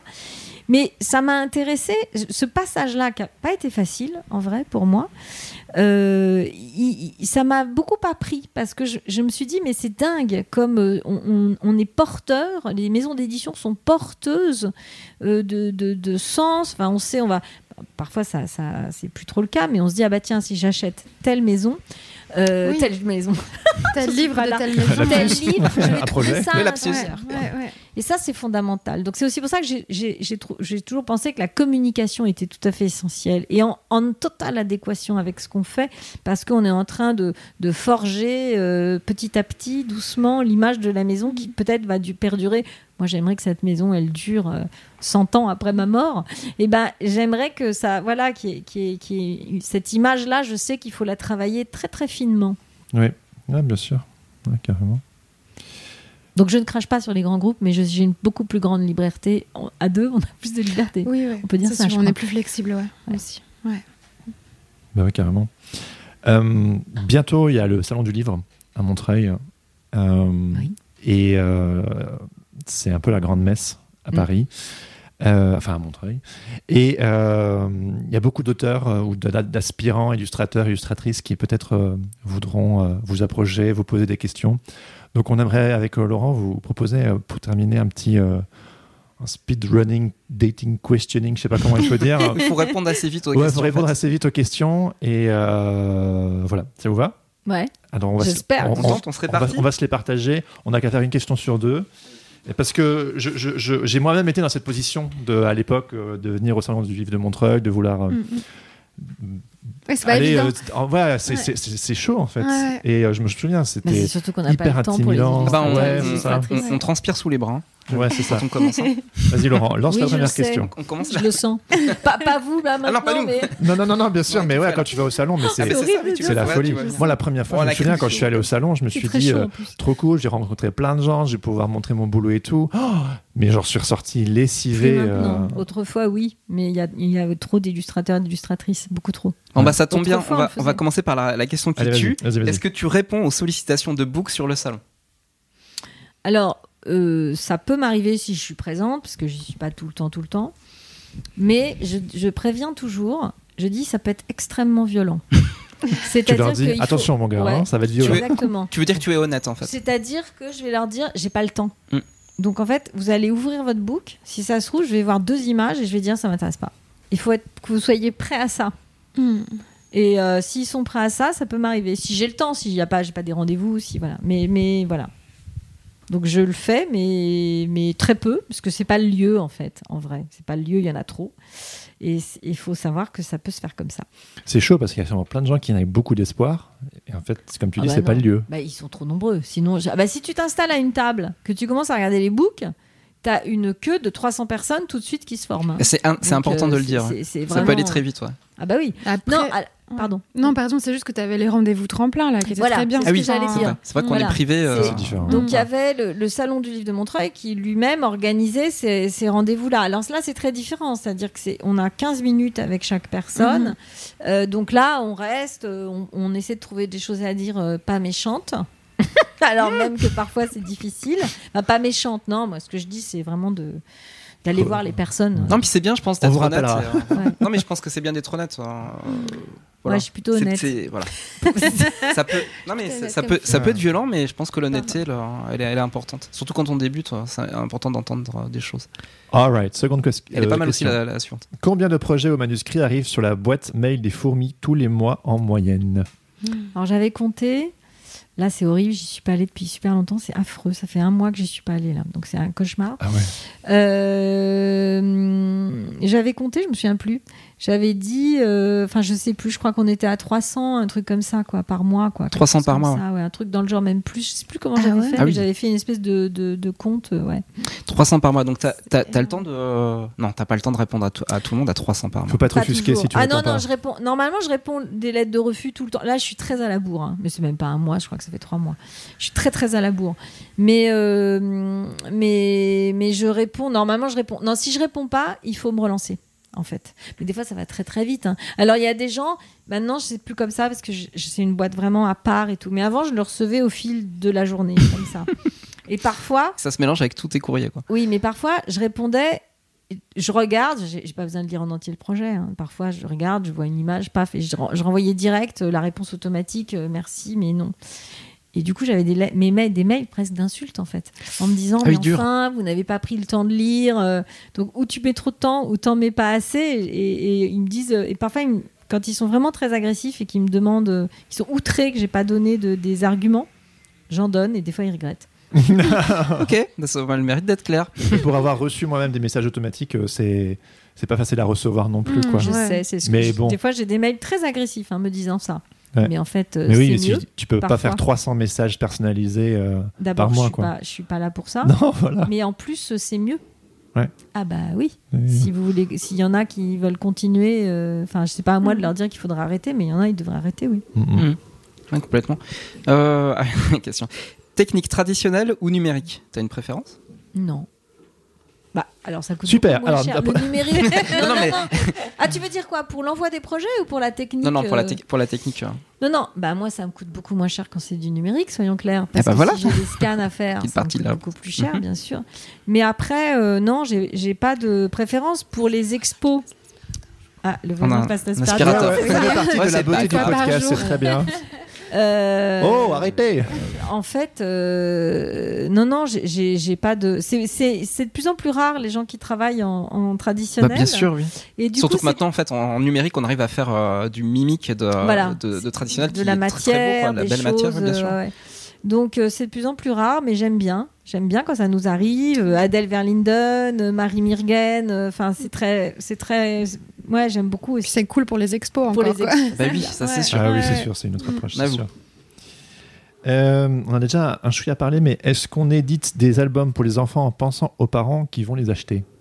Alors c'est ça, c'est aussi c'est ce qui est très excitant intellectuellement dans ce travail, c'est qu'en fait euh, c'est c'est vraiment c'est très bizarre, un peu schizophrène, c'est-à-dire qu'on est entre adultes, on travaille entre adultes, euh, en réfléchissant tout le temps à l'enfant lecteur qui est au bout de la chaîne, mais on sait que c'est pas lui qui va acheter, ce sont les parents qui vont acheter. Donc c'est très bizarre. Il faut à la fois avoir en tête tous ces éléments-là. Mm, mm, mm. Hein, c'est une espèce de, de trio comme Tu vas ça. penser à la place de l'enfant et à la place du parent. Qui va penser à la place de l'enfant Euh, voilà, il faut. Alors, il y a des livres, par exemple, qu'on fait, les enfants les adorent, mais on- les, les parents ils bloquent. Ouais. On le sent Ouais, là. bah, on l'a vu encore à Colomiers, ouais. Avec voilà. quel livre euh, Bah, je reparle encore de Fémurimo de Marie Mirgan, mais ça arrivait plusieurs fois. euh, C'était un peu euh, frustrant. Où en fait, les enfants étaient à fond, quoi. Ils voulaient vraiment que leurs parents achètent le livre. Et parce que sur la couverture, il y a des squelettes, c'est un fond noir. Je sais pas. En fait, euh, ouais, les parents étaient là. Non, mais attends, on fait un tour, on va revenir. Et ils ne sont jamais revenus. Alors que les enfants ouais, adorent ouais, les squelettes. Eh oui, oui, ouais, bien c'est sûr. ça. Mais moi, Ouais. j'adore les Ouais, squelettes. moi, ça me en rendait fait. dingue aussi quand J'adore ça. Mm, mm, Donc, euh, ouais, ça, c'est. mm. Mais c'est vrai que c'est ce travail. En même temps, j'aime bien, moi, cette réflexion autour du livre qui est très spéciale où tu dois penser à tous ces paramètres-là tout le temps, quoi. Par exemple, la, la, la- la rédaction de la quatrième, c'est toujours très bizarre. Parce que tu dois faire un texte en te disant.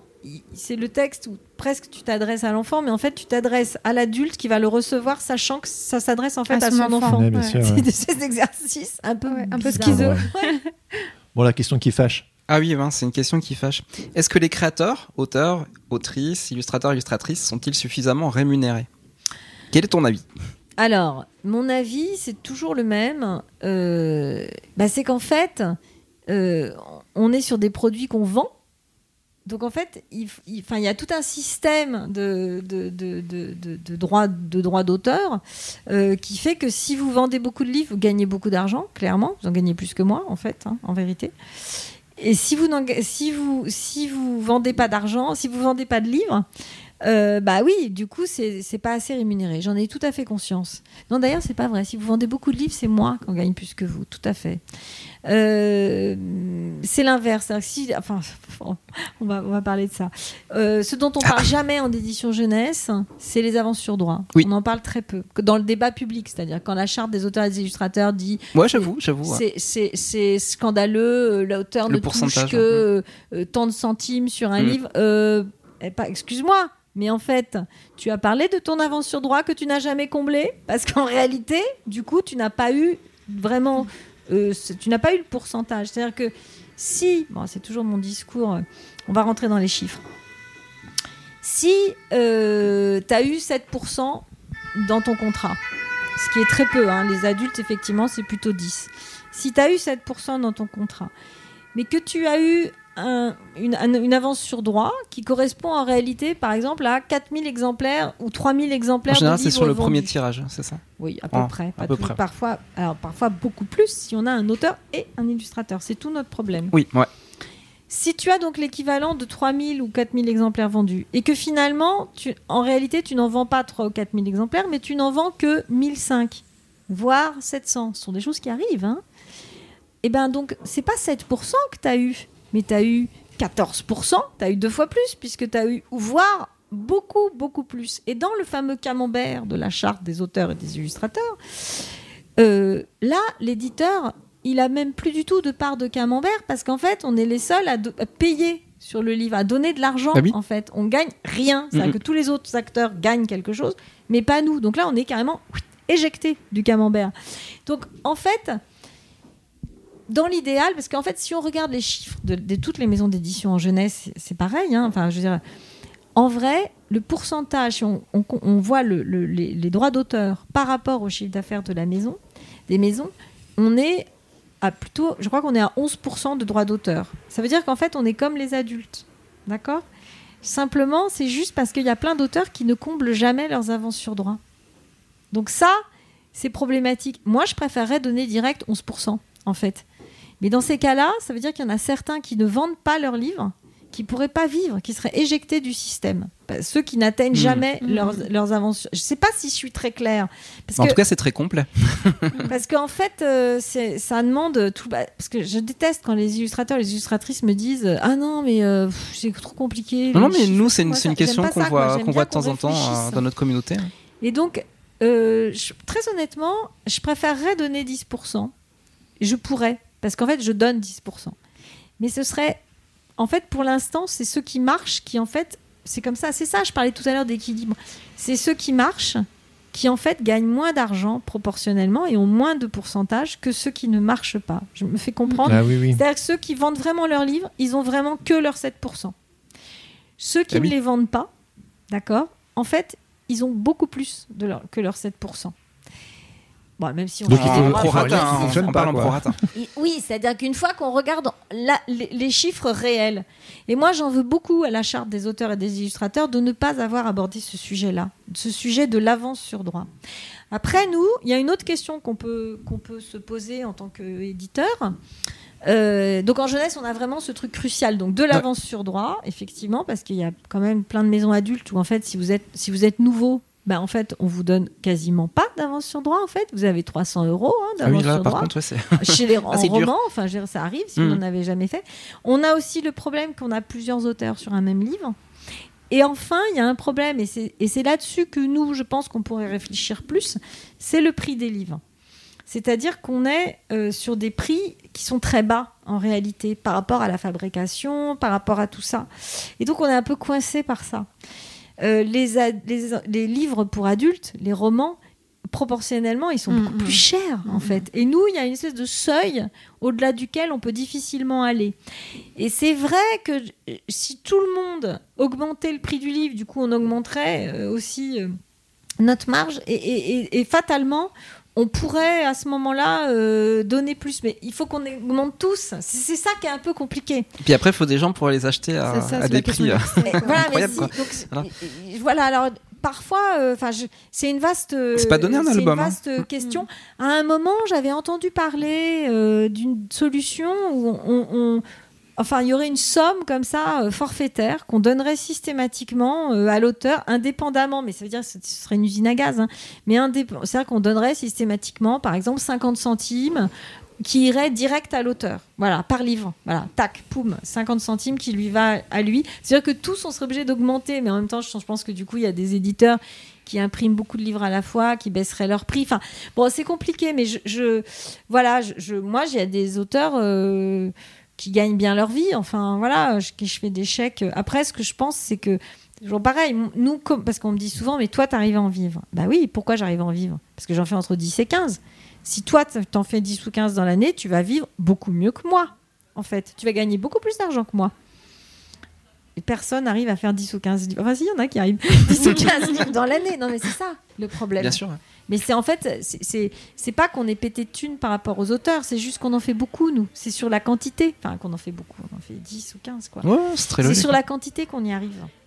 Et sinon, on n'y arriverait pas. hein. Si on en faisait que deux, enfin, si on en fait, enfin, sauf s'il marche très très bien.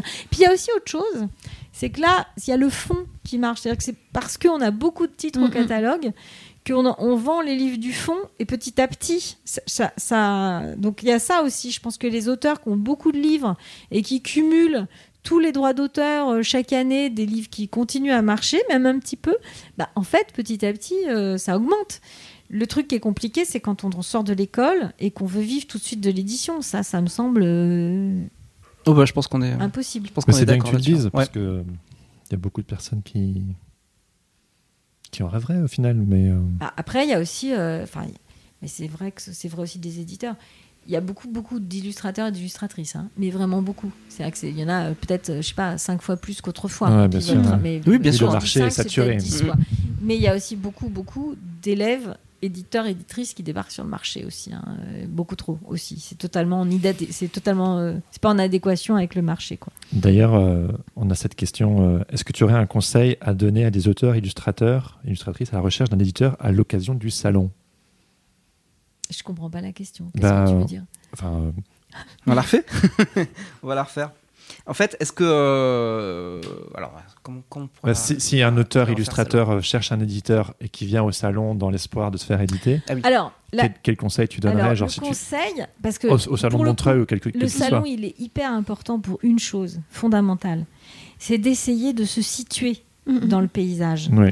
C'est-à-dire que c'est pas forcément le lieu où tu vas rencontrer l'éditeur, où tu vas présenter ton livre, ta, ta, ta, ta. peut-être que si, mais c'est mais par contre, ce qui est essentiel, c'est que tu saches te situer. Te situer, ça veut pas dire aller vers l'éditeur que tu aimes.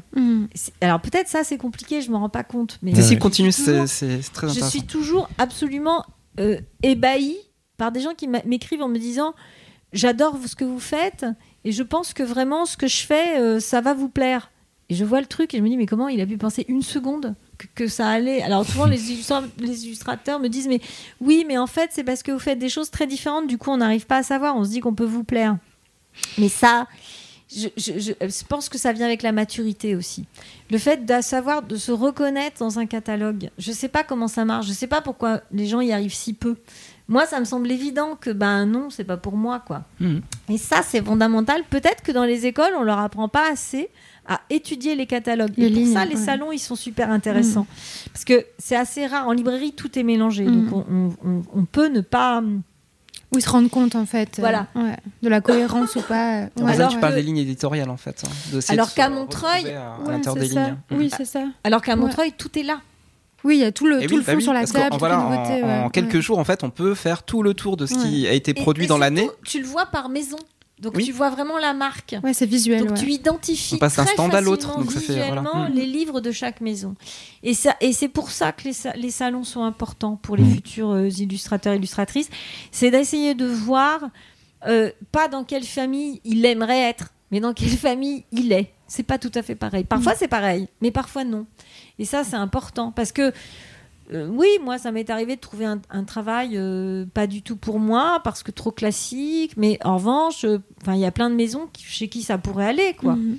Bien sûr. Alors on me dit ah bah oui d'accord, tu lui as dit d'aller euh, chez Fleurus ou d'aller dans une maison religieuse, ça m'est déjà arrivé. Bah oui, mais pourquoi pas en Mmh. fait Bah oui, c'est pas c'est pas grave quoi. Bon, on a déjà bossé nous pour, euh, pour des maisons euh, Bah, comme évidemment. Fleurus, pour Oui, Pèlerin. oui, pour- oui, oui, on a déjà fait. On a fait. On a fait. mais après euh, oui oui, mais il y a en fait en plus je dis ça, mais dans Ça le groupe Bayard, Moins il- rêver. hein.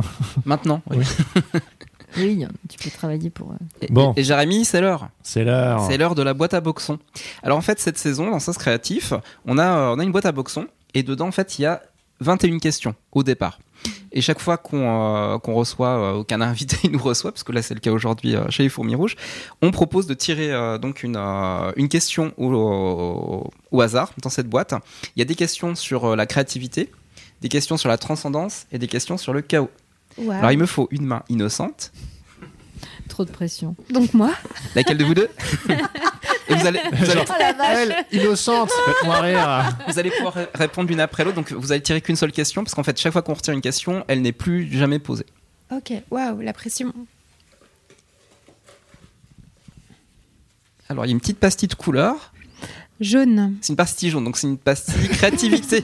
Non, il est Oh toujours super God. attaché à Scott Couleur, il le précise à chaque fois. Le cerveau est-il une prison pour les images?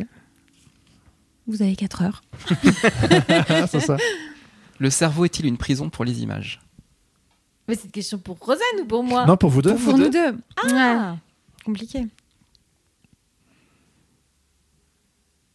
On va aller se prendre un petit café. En fait, à quel point euh, ce qu'on voit, en gros, conditionne euh, ce qu'on crée ensuite, c'est ça ou... Mais- Enfin, à quel point on est influencé par euh, les images euh, En qu'on voit au aucun quotidien. cas, le cerveau n'est une prison. Contraire, Mhm. c'est-à-dire que c'est- l'extérieur qui peut essayer, mais le cerveau n'est pas une prison. Et si en plus il reçoit des images, euh, c'est pas du tout une prison. Il, il, en fa- il va en faire autre chose. C'est-à-dire que c'est- juste un lieu de passage, un cerveau.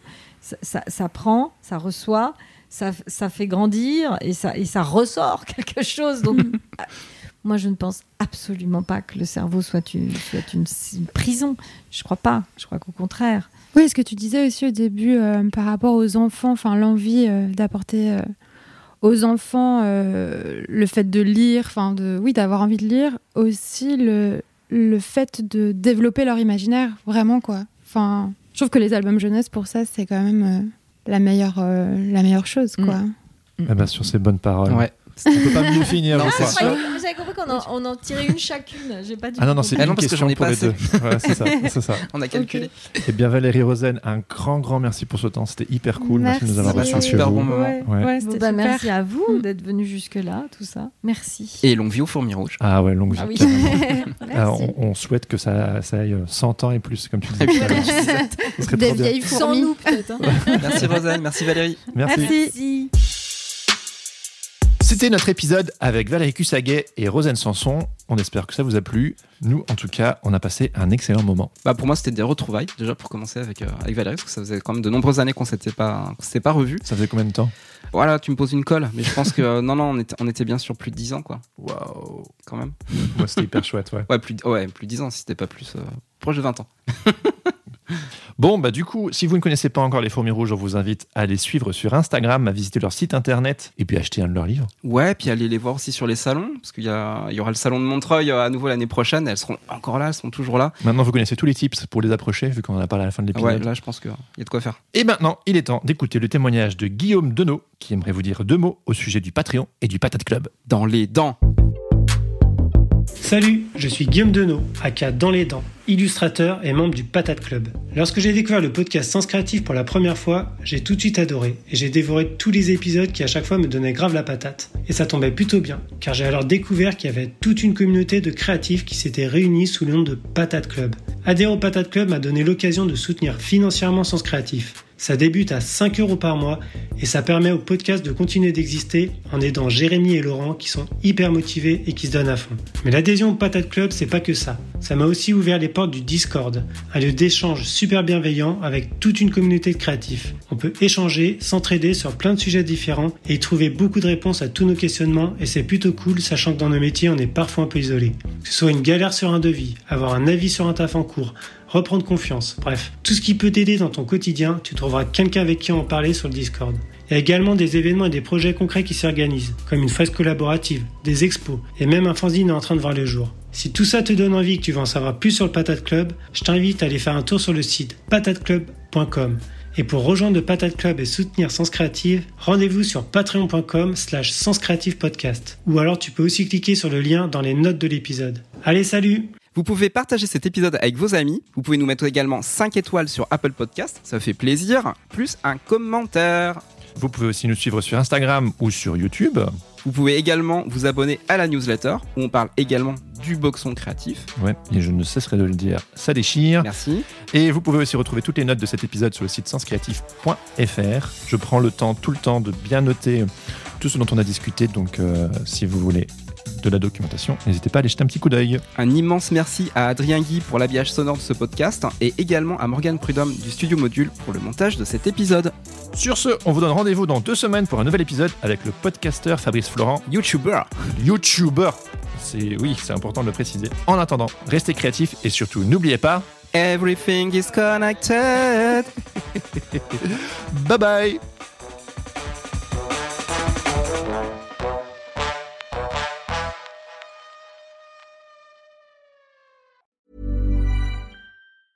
Hey, it's Danny Pellegrino from Everything Iconic.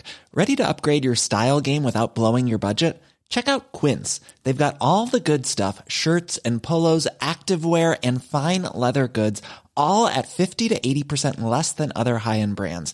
And the best part? They're all about safe, ethical, and responsible manufacturing. Get that luxury vibe without the luxury price tag. Hit up quince.com slash upgrade for free shipping and 365 day returns on your next order. That's quince.com slash upgrade.